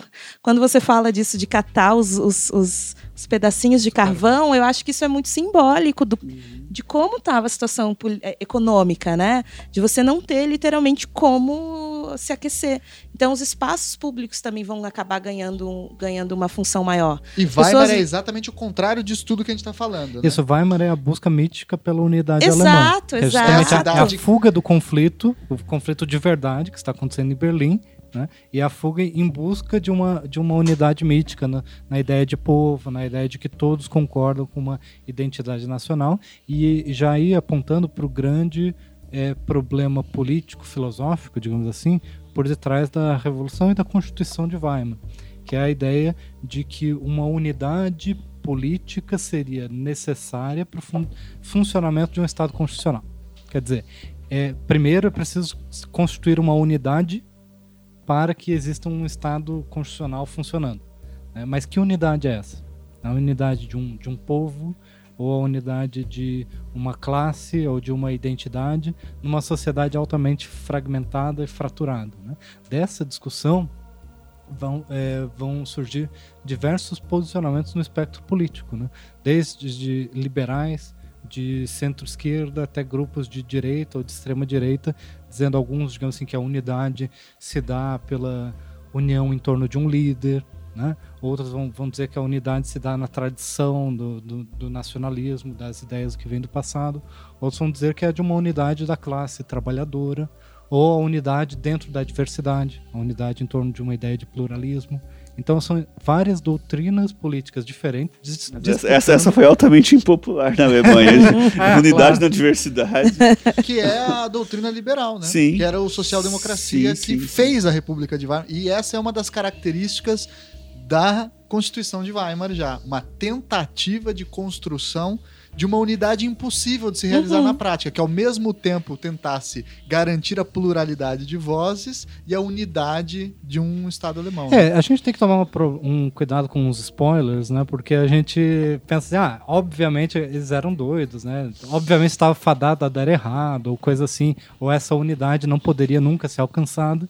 Talvez a gente ache isso porque a gente sabe o que aconteceu depois, né? Sim. Primeiro a gente tem que considerar qual que era, como eu falei, aquela metáfora do jogo de cartas, né? Qual que era a mão que esse pessoal estava jogando desde o início. O Tratado de Versalhes, a sociedade em profundo conflito. Depois, três anos depois, vem hiperinflação. Aí quando resolve a hiperinflação, ah, bom, agora vamos todos voltar à normalidade, vem crise de 29. Né? Então, é, não é somente um problema filosófico, né? São uma, é uma série de problemas é, profundos e sem precedentes, que quando você acha que você vai respirar um pouquinho e ter uma, uma normalidade social, econômica para a democracia funcionar, vem um outro É, mas parece aquela história da tempestade perfeita, né? Porque você Sim, tem isso. todos os ingredientes, você tem uma cultura folkish, você tem uma cultura que vem da ideia de uma superioridade racial, você tem o Friedrich Ratzel também surgindo no século XIX, que fala do Lebensraum, do espaço vital alemão uhum. que deveria ser conquistado. Aí você tem a guerra, aí você tem a crise econômica, que é um, um subterfúgio perfeito para você culpar o outro, o estrangeiro, o imigrante, ou seja Sim. lá o que for. Então, parece que tudo. Tudo vai conspirando, né? É. Inclusive. Mas eu, acho é que, eu acho que é importante também destacar uma coisa. Esse não era um fenômeno só alemão. Não, né? Exato. a crítica à democracia liberal e à institucionalidade liberal era uma coisa quase que generalizada, inclusive no Brasil. Uhum. É o período que também nesses anos 20 tá o tenentismo uhum. fazendo guerra civil no Brasil, Revolução Paulista de 24, a coluna Prestes, falando assim, tem que mudar o sistema eleitoral, tem que criar um sistema com muito mais é, ser, com accountability, a gente diria hoje, né, auditado, etc. É o período em que em Portugal está se tendo a crise da Primeira República, que vai depois dar é, o espaço para o salazarismo ascender, é, vai estar tá criando também o solo da Guerra Civil Espanhola nos anos 30. Os países do leste vão estar tá formando as suas constituições nacionalistas de regime corporativista na Romênia, na Letônia. Enfim, é uma coisa que está rolando no mundo todo, né? Sim, Thiago. É um só, que, só, que, só que nenhum delas tem esse componente racial tão forte. E ah, tem uma sim. coisa, né? Que difere nós do outro. Com o fim da, da, da, Primeira Guerra e a Alemanha perdendo as suas colônias, você também vai ter um número de imigrantes dessas colônias que está vindo. Tem um fator que eu acho que, que, que para quem estuda mais história cultural, é um fator que grita muito essa questão racial, que é quando o jazz chega na Alemanha. E vira uma febre, é quase uma, uma, terceira, quinta droga que as pessoas estão consumindo é o jazz, que é uma música de negros, e é tocada por negros, e que está se popularizando, está ganhando mais espaço do que uma música tradicional alemã. Uhum. Né? Então você está vendo esse, é, novas caras, né? essa diversidade racial ganhando uma, uma amplitude para além dos judeus. Sim. Porque tem isso também, né? A ideia do judeu que sempre foi aí o grande fantasma na cabeça dos, dos alemães conservadores, mas agora você não tem mais só os judeus. Você tem também as mulheres como atores políticos também. Isso também é visto por muitos, tanto que uma das primeiras coisas que o Hitler vai defender é a ideia da volta da mãe alemã que é essa mulher que não transita tanto pelo espaço público, ela não trabalha, ela tem filhos, né? Porque a partir do momento que as mulheres entram no mercado de trabalho, elas diminuem o número de filhos, elas uhum. demoram mais a ter filhos e essa ideia de uma pátria guerreira que vai para a guerra precisa de filhos. Então tem tudo isso, eu acho que uma maior liberdade das mulheres, os imigrantes que estão vindo das colônias, os judeus que, que, que, que já estavam ali, é, o jazz, tudo isso vai ganhando, vai, vai adicionando, não é exatamente o motivo. Os ciganos. Então você vai colocando mais um tempero nesse caldo aí que uma hora vai entornar, não tem como não entornar. Então tudo isso ao mesmo tempo que a Constituição de Weimar ela vai estabelecer um regime de igualdade formal, de direitos individuais é, ao mesmo tempo que também que se traz uma formalização de direitos sociais. Né? É, no início, logo na Constituição, o artigo 1 declara que o Estado alemão é um regime republicano, que possui uma, uma autoridade que emana do povo. Né? Mas agora, então, o povo como elemento de fundamento da autoridade política. É, estabelece um regime federativo republicano, em que cada um dos estados vai ser também um, um, um, vai ter uma própria constituição republicana, um regime republicano. Vai estabelecer um regime é, de eleições diretas, é, universais, em que você tem o sufrágio é, tanto de homens quanto de, de mulheres e o princípio da representação proporcional. Né? São vários elementos bastante modernos. Ela vai ser, é, tanto em termos políticos quanto sociais, uma, uma construção exemplo de uma modernidade jurídica aqui nesse sentido. Né? Do, é, mas veja que ela dá espaço para esse poder emana do povo e o povo que está aparecendo agora é um povo com uma cara diferente. Né? É um povo que até então não era exatamente considerado bem parte do povo. Né? E tem isso, por muito tempo, é, por algumas épocas, assim, umas fases no, no, no, no Império Alemão, os judeus não podiam votar para o parlamento. E agora você está universalizando o voto. Né? Isso é uma coisa que vai incomodar muito lá para frente, que vai é, ser uma, uma, um dos fermentos para a tentativa de desleg deslegitimação da democracia. Tipo, olha quem é que está votando, olha quem está decidindo o nosso destino. Né? É, você tem aí um, um, falando aqui sobre as regras eleitorais da Constituição de Weimar, né? É, o artigo 21, 22 são artigos que falam sobre o sistema eleitoral de eleições diretas, iguais, é, universais, do sufrágio voto secreto, né? voto tanto masculino e feminino a partir de 21 anos, né? É, eleições sempre num, num domingo ou num feriado para que você tenha participação popular.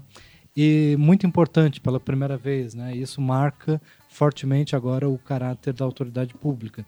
O presidente do, do Estado ele é eleito diretamente. Ele tem um voto direto para presidente. Né? Isso é, vai estabelecer uma complexidade política muito grande. Você tem um regime que é federalista, que é presidencialista, você tem um regime representativo no parlamento, tanto de estados quanto da população, de maneira proporcional. Né? Então, é um, é um, regime que, do ponto de vista do direito público, do direito constitucional, ele é extremamente interessante, porque, principalmente daquilo que eu tinha mencionado antes, a ideia de que nós temos uma tradição autoritária forte em torno da figura do Kaiser, né? do, do representante, do chefe de Estado. E aí o presidente da República vai ser o representante deste Estado como um todo. Ele sucede o Kaiser nessa, nessa, neste status. Como reserva moral da soberania do Estado. Assim, o sujeito onde se o chefe do, de Estado clássico. Né? Isso, e depois, claro, virá discussão muito importante né, sobre o guardião da Constituição, uhum. né, que essa é uma discussão que eu acho que a gente já teve em outros programas também, né, sobre controle de constitucionalidade, né, o, o famoso artigo 48 da Constituição Alemã, que é um poder que confere, é, um, um artigo que confere poderes é, extraordinários para o presidente da República. Em momentos de né? crise. Em um momento de crise. Na verdade, ele começa, o artigo começa falando sobre intervenção federal, como um mecanismo de controle de constitucionalidade. Né? Então, esse é um ponto bem interessante desse, desse, artigo, que ele começa dizendo mais ou menos assim: quando os estados não estiverem cumprindo a Constituição ou as leis, aí o presidente pode intervir, se, se necessário, com a ajuda das Forças Armadas.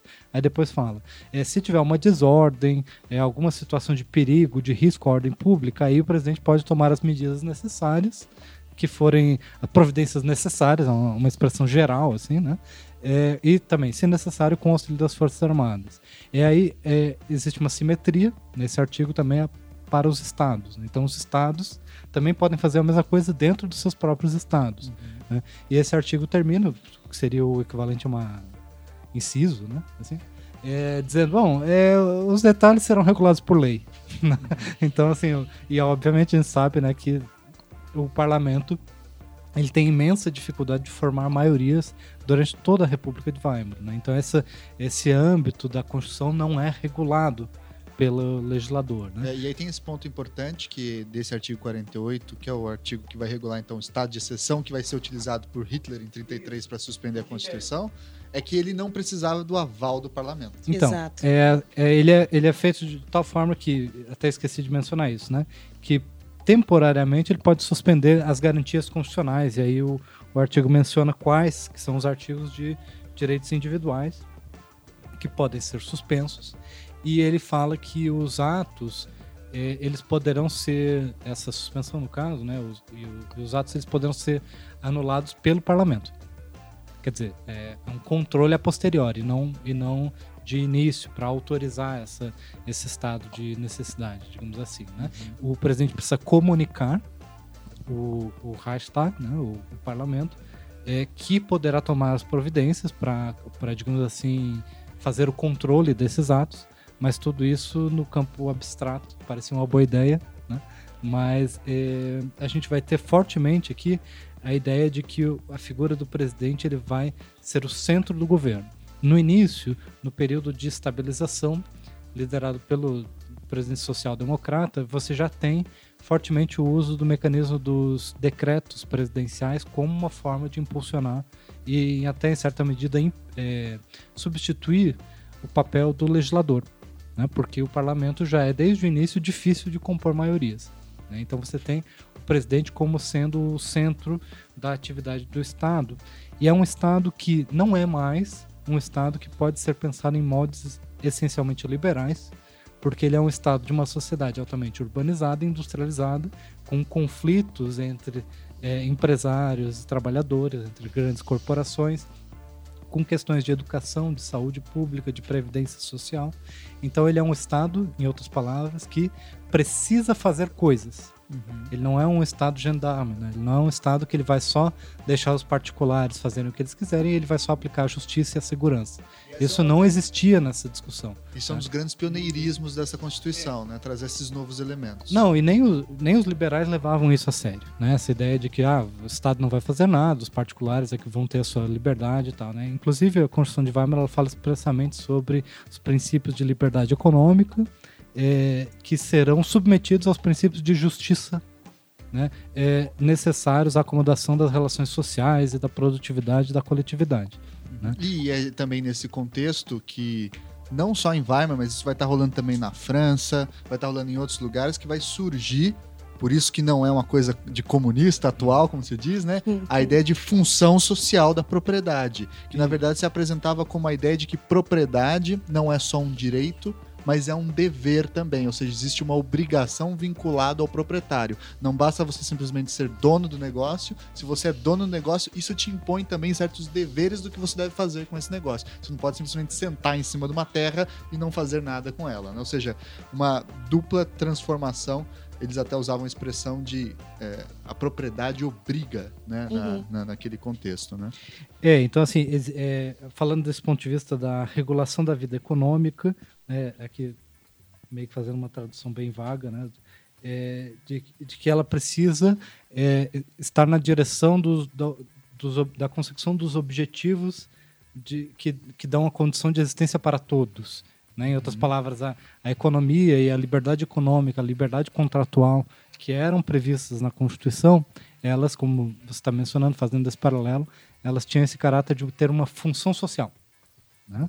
É, da mesma forma, a Constituição de Weimar ela também tratava sobre, é, do ponto de vista constitucional, sobre a educação. Esse é um ponto bastante influente. Né? Ela fala da educação é, obrigatória, é, universal e gratuita, e paga pelo Estado, né? Do ensino básico. Né? Então, vai falar que você vai ter um todo o sistema escolar vai estar sob a supervisão do Estado, tanto ponto de vista público quanto privado, precisa ser regulado pelo Estado e que o, o Estado também vai oferecer diretamente esse serviço. Tem a ideia da construção de uma rede de segurança social diretamente prevista na Constituição. Né? Ao mesmo tempo que você tem os, os elementos que são aquelas liberdades que podem ser suspensas, né? Lá no artigo 109, por exemplo, que diz que todo, todos são iguais perante a lei, homens e mulheres, né? E aí você tem a inviolabilidade do lar, do domicílio, né, como um elemento de direito fundamental. Você tem a ideia de devido processo legal. É, você tem o, o segredo, o, a inviolabilidade do sigilo das comunicações, do, dos correios, né? É, exceto. Ela tem um pouco desse, desse caráter vago assim, exceto na, quando houver dispos, dispo, disposição em lei, digamos assim, né? Em outras palavras, todos esses direitos eh, fundamentais regulados pelo, pelo direito e também proibição da censura, liberdade de expressão, de veiculação de ideias, é, tanto na forma escrita quanto de outras, de outras maneiras. Uhum. Então são, são direitos individuais e direitos sociais tentando ser harmonizados dentro de um regime constitucional. É, e...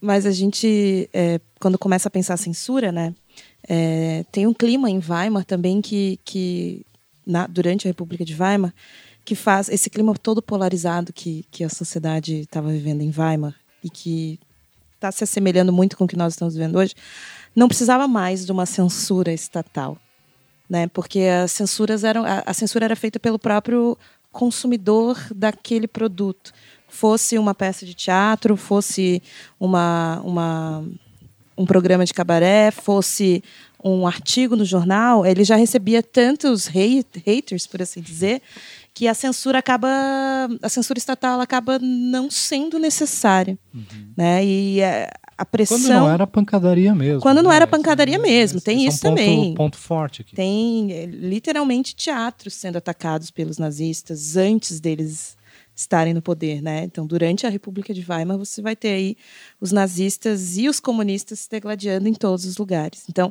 a censura estatal ela perde impacto. Ela não, não tem mais uma necessidade tão, tão É um- forte é um- dela. É um Estado que vai se enfraquecendo perante a ascensão de extremismos. né? Exatamente. É, mas eu quero fazer uns comentários também sobre a Constituição de Weimar, que é assim.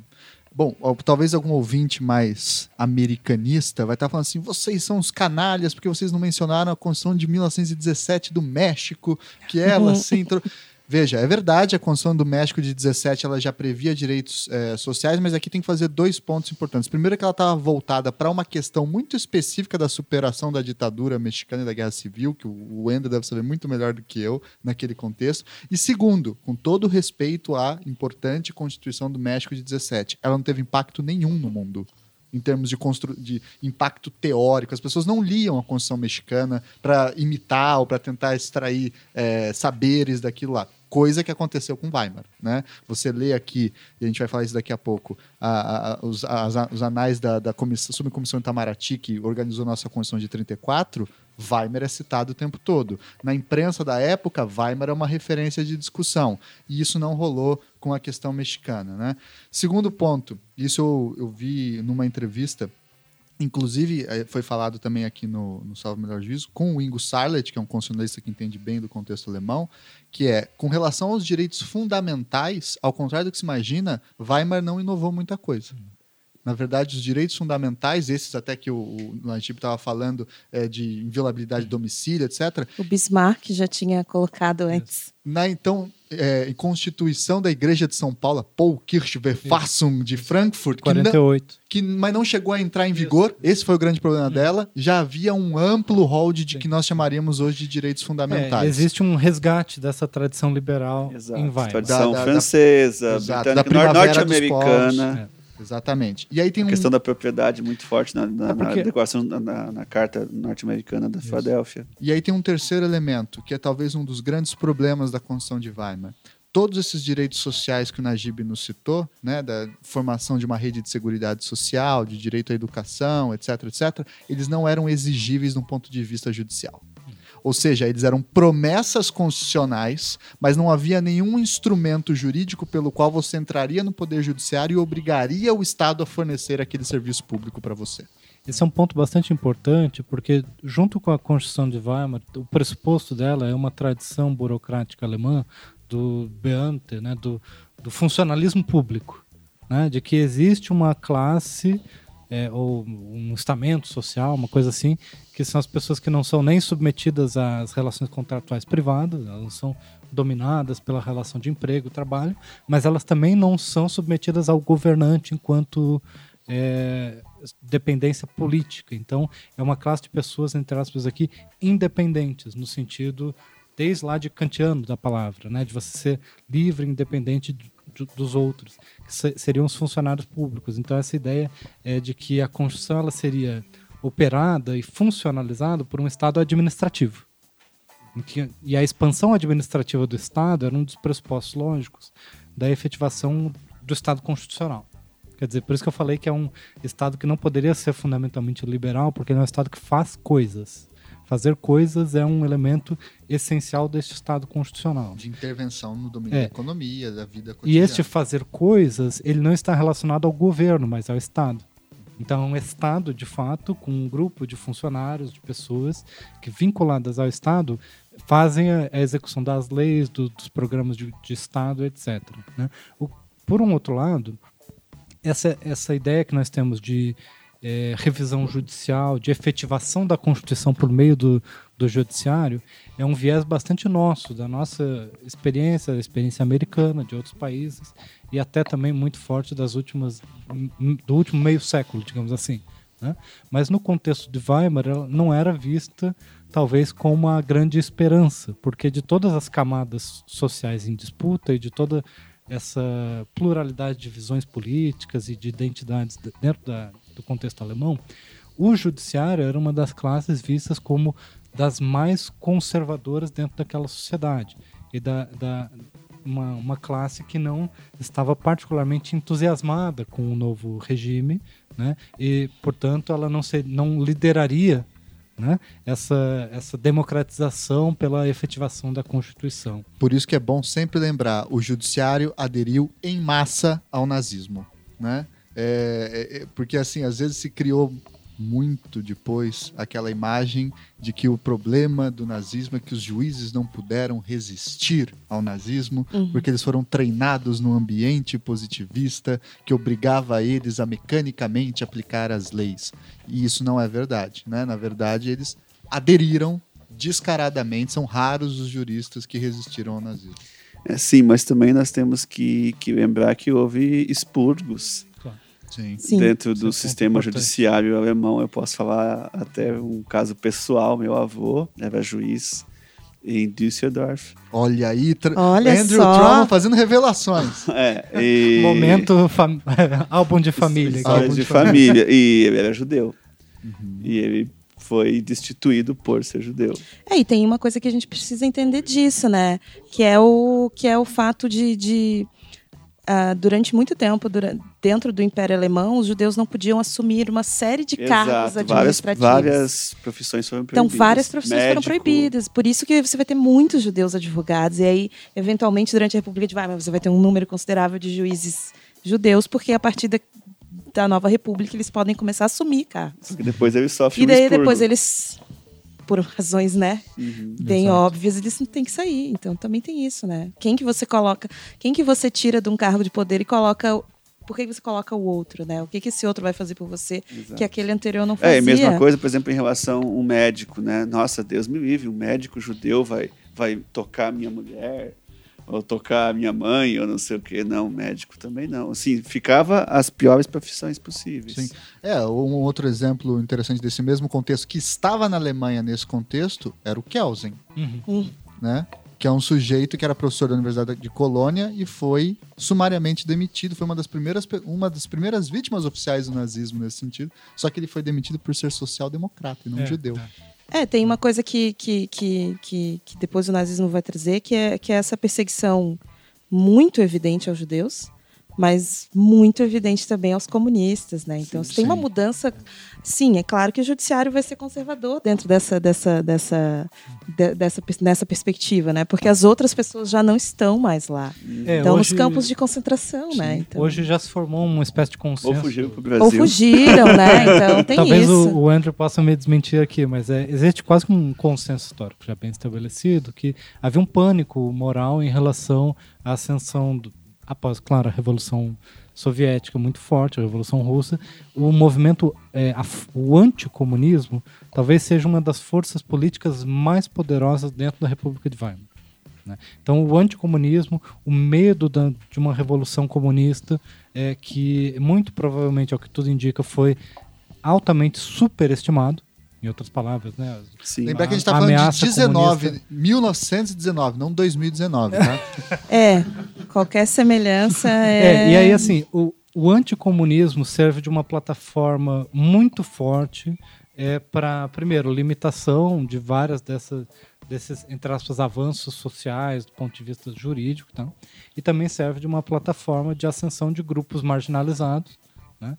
é, que, em, que vão servir de capangas, digamos assim, de jagunços, aqui no Brasil a gente diria, né? Milícia, dos né? milicianos das classes conservadoras. né? Então, as classes conservadoras, o empresariado, as pessoas assustadas com as ameaças de uma possível revolução comunista, vão ver no, naquele grupo de pessoas mais grotescas, mais ignorantes, mais brutalizadas, né, é a oportunidade deles fazerem o trabalho sujo e assassinar Uma coisa, lideranças. um adendo que eu gostaria de fazer é uma crítica que o Hobsbawm faz nesse, nesse período, no qual ele diz que talvez o grande erro da percepção das pessoas daquela época, não só dentro da Alemanha, mas em geral, era que o medo do comunismo fez com que as pessoas dessem uma atenção demasiada, por exemplo, a, a Spartacus Bund, etc. e tal, que na verdade havia uma briga entre eles, inclusive ele faz essa crítica à esquerda,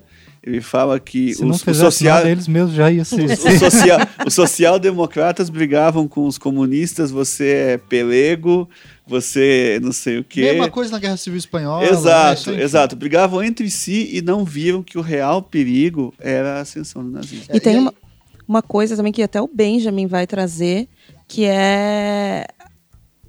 Talvez ele, ele faz uma crítica a essa postura que a esquerda vai ter de menosprezar a figura do Hitler. Sim. Porque o Hitler vai começando a ganhar o apoio e as pessoas olham para aquela pessoa falam: gente, mas ele é bizarro. Ele é patético. Ninguém vai Olha conseguir esse ca- acreditar quem nele. é esse palhaço? Ele é baixinho, Bigodinho. bigodinho, olha a roupa que ele usa. Quem, quem que vai levar esse cara a sério? E aí você vê de 29 para 32 uma mudança muito significativa na quantidade de, de membros do Partido Nacional Socialista que vão ser eleitos para o parlamento. Tanto que em 30 vai ter 107 deputados para o parlamento. Sendo que dois anos antes tinha Quatro, alguma coisa assim. 4%. Assim. Exato, porque eles eram hiper minoritários, né? Isso. E aí tiveram uma ascensão muito E, rápida. e essa né? ascensão muito rápida vai fazer com que o, o, o, o chanceler Birning ele tenha que ga- agarrar no artigo 48 e não largar mais, porque ele só consegue aprovar as leis a partir do momento que ele, que, que ele aciona o artigo 48 da Constituição e, e, e- vai governar por decreto mesmo. É, Tanto então- que em 32 o, o parlamento teve em sessão por 13 Isso, dias. isso. Uhum. Você- 13 dias, 32, 1932. falei. É, o parlamentarismo ele praticamente para de existir antes da ascensão prática do nazismo, né? Sim. Ele já vem de uma disfunção do próprio regime e daquilo que eu mencionei, a ideia de que o presidente ele concentra o poder. Então, por meio do impasse, a- essa volta pelo passado idealizado, você elege o marechal? É, o Hindenburg como o presidente, como aquele que vai de novo unir a nação, o herói de guerra, que é literalmente aquele cara que você vê que não queria estar ali, E é o mais Né? próximo que eles vão chegar do e Kaiser, é o mais né? próximo que Então. eles vão chegar do Kaiser. Tá né? Super ideia de- velhinho já.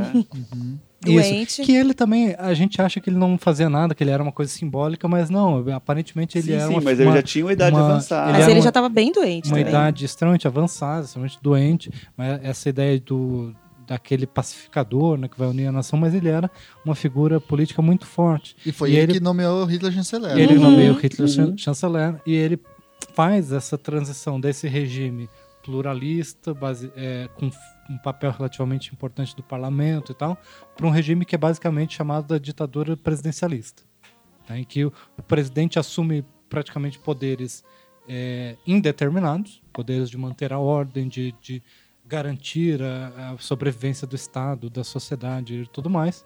Né? É, o parlamento praticamente já não se reúne mais, ele passa a ter um papel é, marginal. Né? E aí você tem, claro, a ascensão do, do nazismo, mas que, claro, lembrando também, né? ele nunca deixa de ser é, minoritário. Sim, Ele esse é outro ponto. A galera fala muito quatro- que o nazismo foi eleito democraticamente, Isso, mas isso. Mazomoto, muito, né? muito, muito mais ou menos. Né? Na verdade, assim, a- quando ele entra para o governo, ele entra numa coalizão muito grande, dominada pelo Partido Conservador, e que o- os nazistas eles têm um espaço muito pequeno dentro do governo. tá? É, a partir desse momento, você vai ter cada vez, digamos assim, maior atenção nos momentos de eleição. Quer dizer, a gente começa a se questionar se, se as eleições estavam correndo tudo bem ou não, né? Mas mesmo nos momentos ali de, de 32, 33, eles não... a- eleitoralmente, o máximo que o partido nazista consegue é algo em torno de 46% do, do, do, dos votos nas eleições que eles já estavam controlando. É, e tem Já uma, eram claramente, pelo que eu lembro. claramente fraudados. e tem uma né? questão Então, que tipo- mesmo, mesmo sem fraude, né? Se, se a gente puder colocar a mão no fogo que antes de 30 não existia fraude, eles já faziam um tipo de pressão que que estava pautada na violência mesmo, tanto que o Goebbels ele vai para Berlim em 1928, onde ele o objetivo dele é espalhar o, te- o terror e o medo para que aque- aquele, aquela cidade vire também uma espécie de, de, de, de curral eleitoral, porque como eles conseguiam eleger quase ninguém em Berlim, pelo Partido Nacional Socialista. Então, eles começaram a se fazer presentes na cidade, começaram a atacar comunistas nas ruas, atacar a, a, comediantes que falavam contra o, o partido. Né? Então, a gente percebe que a, eles começam a fazer as, as, as, demonstrações que eles fazem na rua. Né? A propaganda nazista ela não entra em ação, a máquina de propaganda não entra em ação quando eles sobem. Ela é. entra para ajudar a subir, também tem isso. Claro. Eu queria fazer uma, uma caminhando para o final, inclusive, uma última pergunta, que é como é que, dentro dessa ordem constitucional, como que ela decai? Em outras palavras, como é o golpe? Né? A gente sabe que tem o famoso incêndio ao Reichstag, né? e depois você vai ter Hitler declarando o artigo 48 suspendendo a Constituição de Weimar. Mas como é que foi o contexto e esse movimento? É, eu gostaria de resgatar um pouco do aspecto econômico da Alemanha.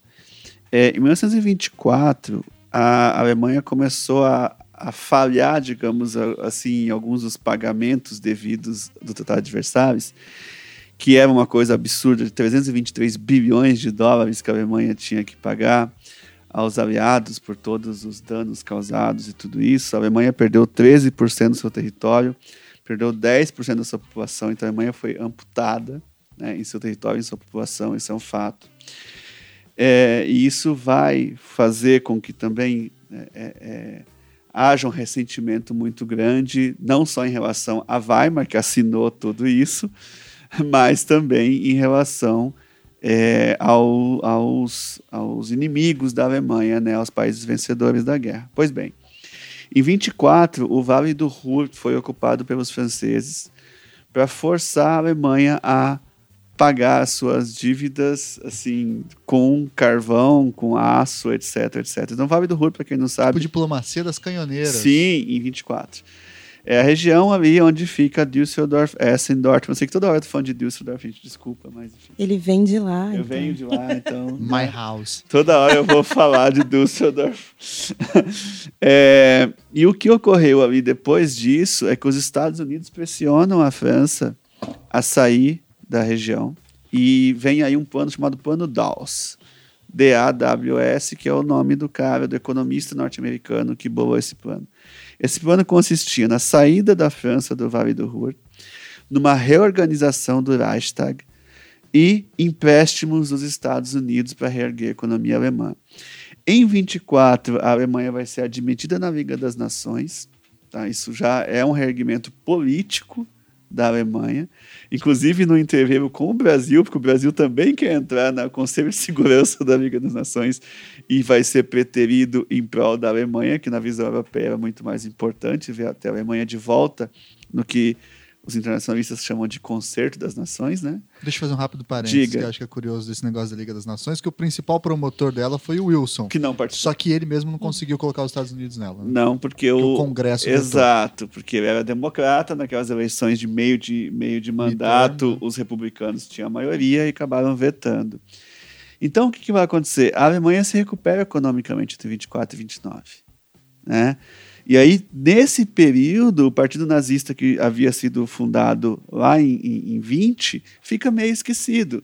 Né? O Hitler tinha feito o put da cervejaria. A Hofbrauhausen. Né? É, né? na, na noite de 8 para 9 de novembro de 23, em que ele tentou repetir a, a marcha sobre Roma do Benito Mussolini, fazendo a marcha sobre Berlim, mas, né, como diria o outro, faltou combinar com os russos, né? na hora H, o, o governador da Baviera, que supostamente iria fazer vista grossa, resolveu que não, não vamos entregar a, a, a Baviera para Hitler e não sei o quê. Ele vai ser preso, né? E, e aí tem uma, uma frase. Vai ser muito bem tratado. Sim, não, tem uma, fra tem uma frase do, do Mein Kampf, no momento em que ele fala que ele foi preso e que, só que assim, o, o quando ele é julgado, se permite que ele faça um discurso qualquer lá, e ele fala, fala, fala, fala, e ele escreve no livro dele, já que você gosta das as frases que eu trago, né? Uhum. Então ele vai dizer. Aforismos by Afo Andrew Trauman. Aforismos de Andrew Trauman, que na verdade, desculpa, é de Adolf Hitler. o que eu sempre pressenti se confirmava, eu sabia falar. Depois da fala dele, a, a pena caiu de cinco anos para nove meses. E nesses nove meses aqui ele escreve Mein Kampf. Ô Najib, você fez o um comentário, por que, que ele, o judiciário, como que o judiciário tratou Hitler? Não, justamente porque ele, enquanto um terrorista pego em flagrante, condenado por uma revolta armada, ele tem a sua pena reduzida, como o Andrew já, já comentou, né? Então, é, era uma pena que em abstrato poderia ser tremendamente maior, né? Justificaria a maior das reações estatais contra alguém que questiona a ordem estabelecida.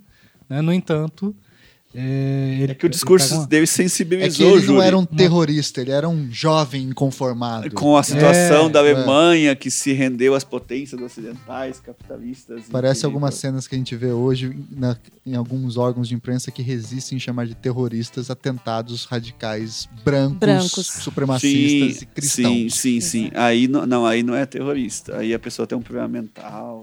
É, um jovem Coitado. inconformado. Incompreendido. Joga muito videogame. É, joga muito videogame, exatamente.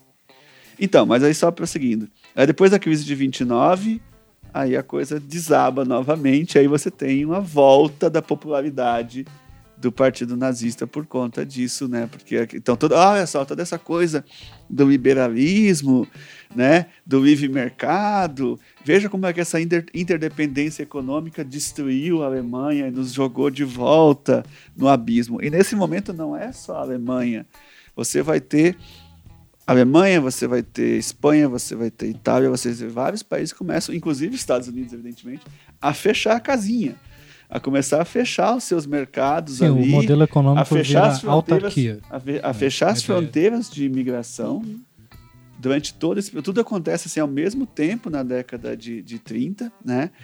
E a partir desse momento é que você vai ter devido a, a- a- ao todo o contexto de crescimento da Alemanha, o antissemitismo, o anticomunismo, né? Você vai ter o Hitler nomeado como, como chanceler e é um incêndio acidental, quer dizer, não é acidental, mas foi, foi um holandês bêbado maluco que resolveu tacar fogo no Reichstag. Já saiu agora uma, uma, uma- um adendo a isso, Ah, de que, de fato, tiraram o holandês maluco bêbado que estava ali é, só bêbado e colocaram ele para fazer isso. Os nazistas é colocaram é ele para atacar fogo. Sim, sim. Saiu na BBC, saiu na Deutsche Welle. Porque independente dele, a foto, disso- transtornado. Porque independente disso, isso foi um, um subterfúgio, foi um, uma, uma pra dar um golpe, pra fechar o parlamento. O que, o que eu fico pensando é como é que um cara consegue botar fogo no Reichstag, que é um prédio imenso, gigantesco de pedra. E o mendigo bêbado. E- É,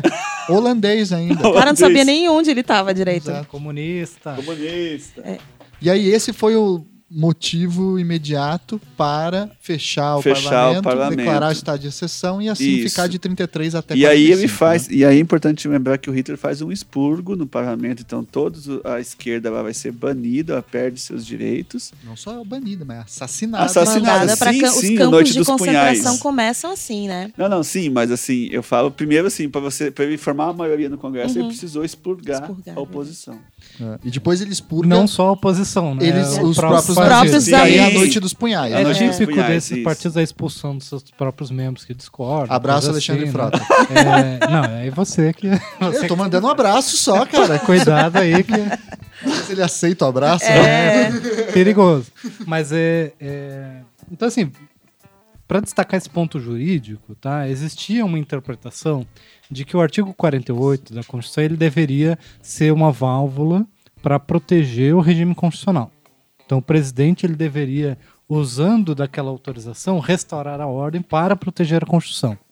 Existia a interpretação é, aí que ficou mais, mais famosa pela atuação do jurista apoiador do nazismo e, e aproveitador oportunista de cátedras de professores judeus, né, o, Carl Schmitt, que, diz- que dizia que aquela abertura, aquela norma é, em aberto né, do artigo 48, que ele pode fazer qualquer coisa que julgar necessário, é, autorizava o rompimento com a Constituição anterior e o estabelecimento como se fosse uma Cons- Constituição real na autoridade do, do, do líder né, da, da nação, né, do Führer, daquele que vai liderar o, o, o país para essa nova ordem.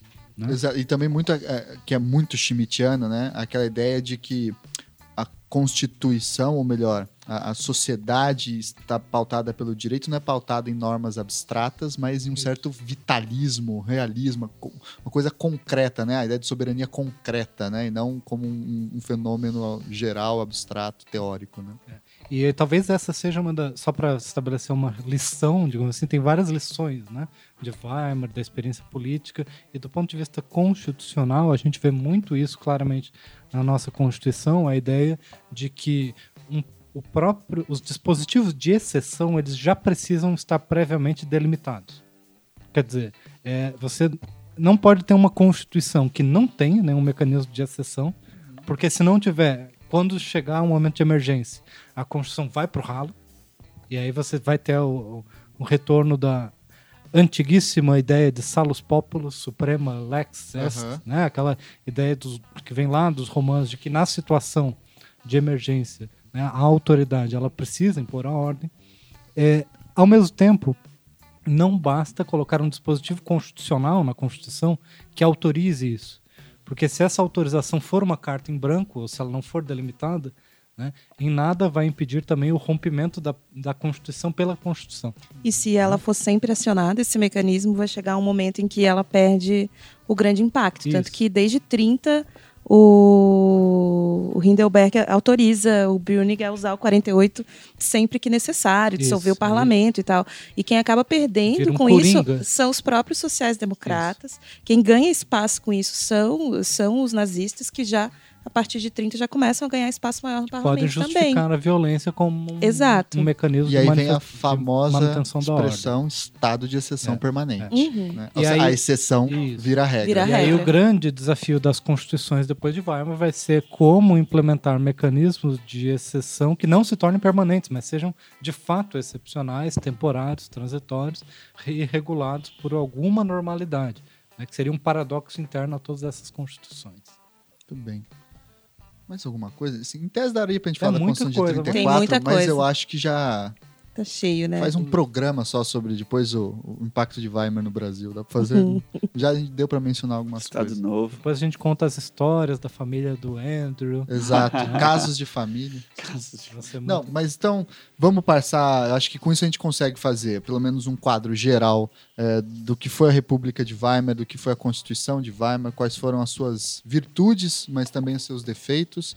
Se a gente vive um tempo parecido ou não cada ouvinte tira a sua própria conclusão aí. Você é um acabou, liberal democrata nesse momento. Vocês escolham aí se você parece ou não. Na minha opinião, parece muita coisa, mas em outras não tem nada a ver. É. Porque às vezes eu acho que é, um, um perigo dessas discussões é cair na ilusão de que existem regras históricas que se repetem, né? E aí a gente perde a oportunidade de ver fenômenos novos, que por serem novos, às vezes podem ser mais amedrontadores uhum. do que os uhum. antigos, esse é outro ponto importante, né? É, então, ficar atento com o presente, às vezes, é, é, é ter o passado como paralelo, mas não como algo que se imita. E aí eu acho que a gente pode passar aí para nossa parte final de dicas, sugestões, textos para quem queira entender um pouco mais sobre o que foi esse período e tirar suas próprias conclusões. Andrew, começa aí. Bom, é, primeiro eu gostaria de é, reiterar meu agradecimento em relação ao convite, né? Dizer Olha que estou. Tá querendo abrir as portas para o próximo já? Sim, estou sempre à disposição para esse episódio de casos de família, da família Trauma. É, muitos traumas. Né? Vários, vários. Família Trauma tem várias histórias para contar. Aliás, você não fez a tua piada ruim. Essa é a oportunidade agora. Não, é que a, República de Weimar foi de mar a pior. Pronto. Agora pode continuar falando suas dicas. ok, depois a piada ruim. Ó, foi, é um ele trauma mesmo. foi ele que pediu, foi ele é que pediu a piada ruim. Weimar a pior. É, eu gostaria de sugerir aqui o livro A Revolução Alemã, da Isabel Loureiro. Esse livro ele vem dentro do, da coleção Revoluções do Século XX, da editora Unesp é, dirigido pela professora Emília Viotti da Costa. É, e eu também gostaria de sugerir um filme, que é um filme de 1978, chamado O Ovo da Serpente, que ele se passa justamente durante a década de 20 na Alemanha, e ele mostra a, a história de um casal que está procurando emprego numa Alemanha em profunda crise econômica e eles começam, eles arrumam um emprego com um médico que faz experimentos com seres humanos. Hum. tenso, tenso. Queria só pontuar também que a Isabel Loureiro, que o Andrew indicou, ela saiu a terceira edição do livro delas, que é a biografia da Rosa Luxemburgo também, que eu acho que fala bastante Pela Boitempo, né? É, pela editora da Unesp. Ah, tá. Lívia, Então, eu queria sugerir uma série ah, chamada Babylon Berlim. Ela tá, já tem duas temporadas e eu acho que ano que vem estreia a terceira. Aqui no Brasil ela está disponível no Globoplay.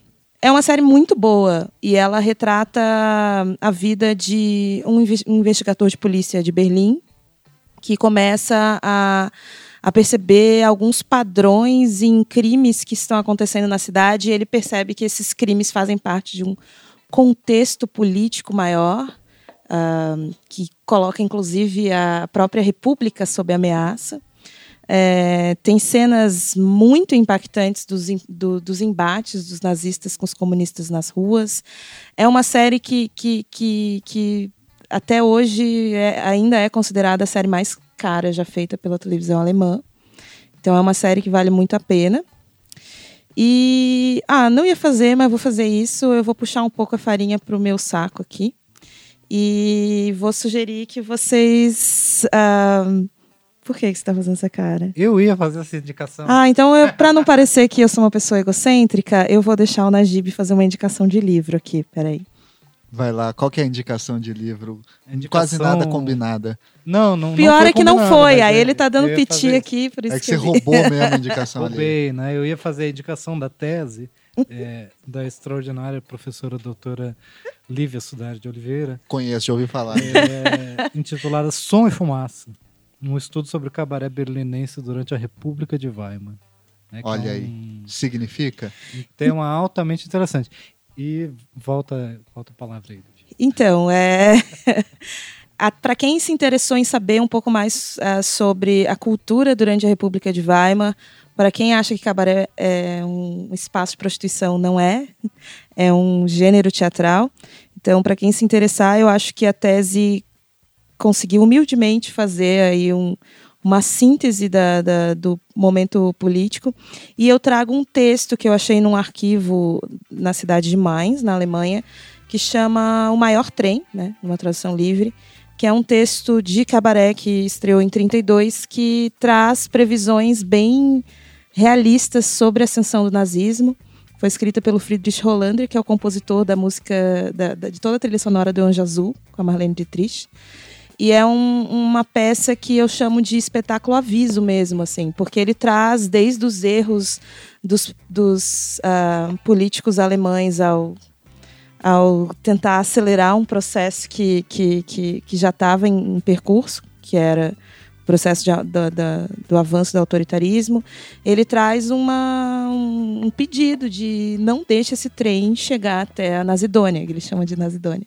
E é uma peça muito interessante e eu trago o texto dela todo na tese, faço uma análise. ah, enfim, eu acho que vale a pena. E tem um filme interessante também que a gente falou, é, que é Metrópolis, né? Metrópolis é um filme clássico, Fritz Lang, e tem, Que era um cara que morava em Weimar, inclusive, é, né? e tem tudo a ver com essa, essa ideia do fascínio, do futuro, da modernidade, mas que também te devora, te consome. E é algo que faz parte da nossa cultura também. Muito bem, muito bem. Eu vou fazer. Eu tenho umas dicas também. A primeira, acho que é uma dica que eu até já dei em um outro programa, não me lembro, mas aqui vai de novo, que é um livro bem legal para entender o papel dos juristas enquanto políticos nessa época, que é um livro do autor argentino, mas radicado na França já há muitos anos, o Carlos Miguel Herrera, chamado Política dos Juristas. Né? Tem um capítulo sobre Weber, um capítulo sobre Kelsen, um capítulo sobre Schmidt, como que eles dialogavam com esse contexto conturbado da República de Weimar. O outro, é, outra dica que eu já tinha colocado e a Lívia relembrou, aí eu falei, putz, vou ter que indicar mesmo, que é o Experiência e Pobreza, o texto do Walter Benjamin, que está naquela primeiro volume das obras escolhidas dele. Vale a pena olhar para entender também um pouquinho dessa ideia do essa mistura de multidão e silêncio, como é que convive essas duas coisas e explica muito daquele período. E por fim, uma dica que eu acho que eu nunca dei aqui, que é uma dica de jogo.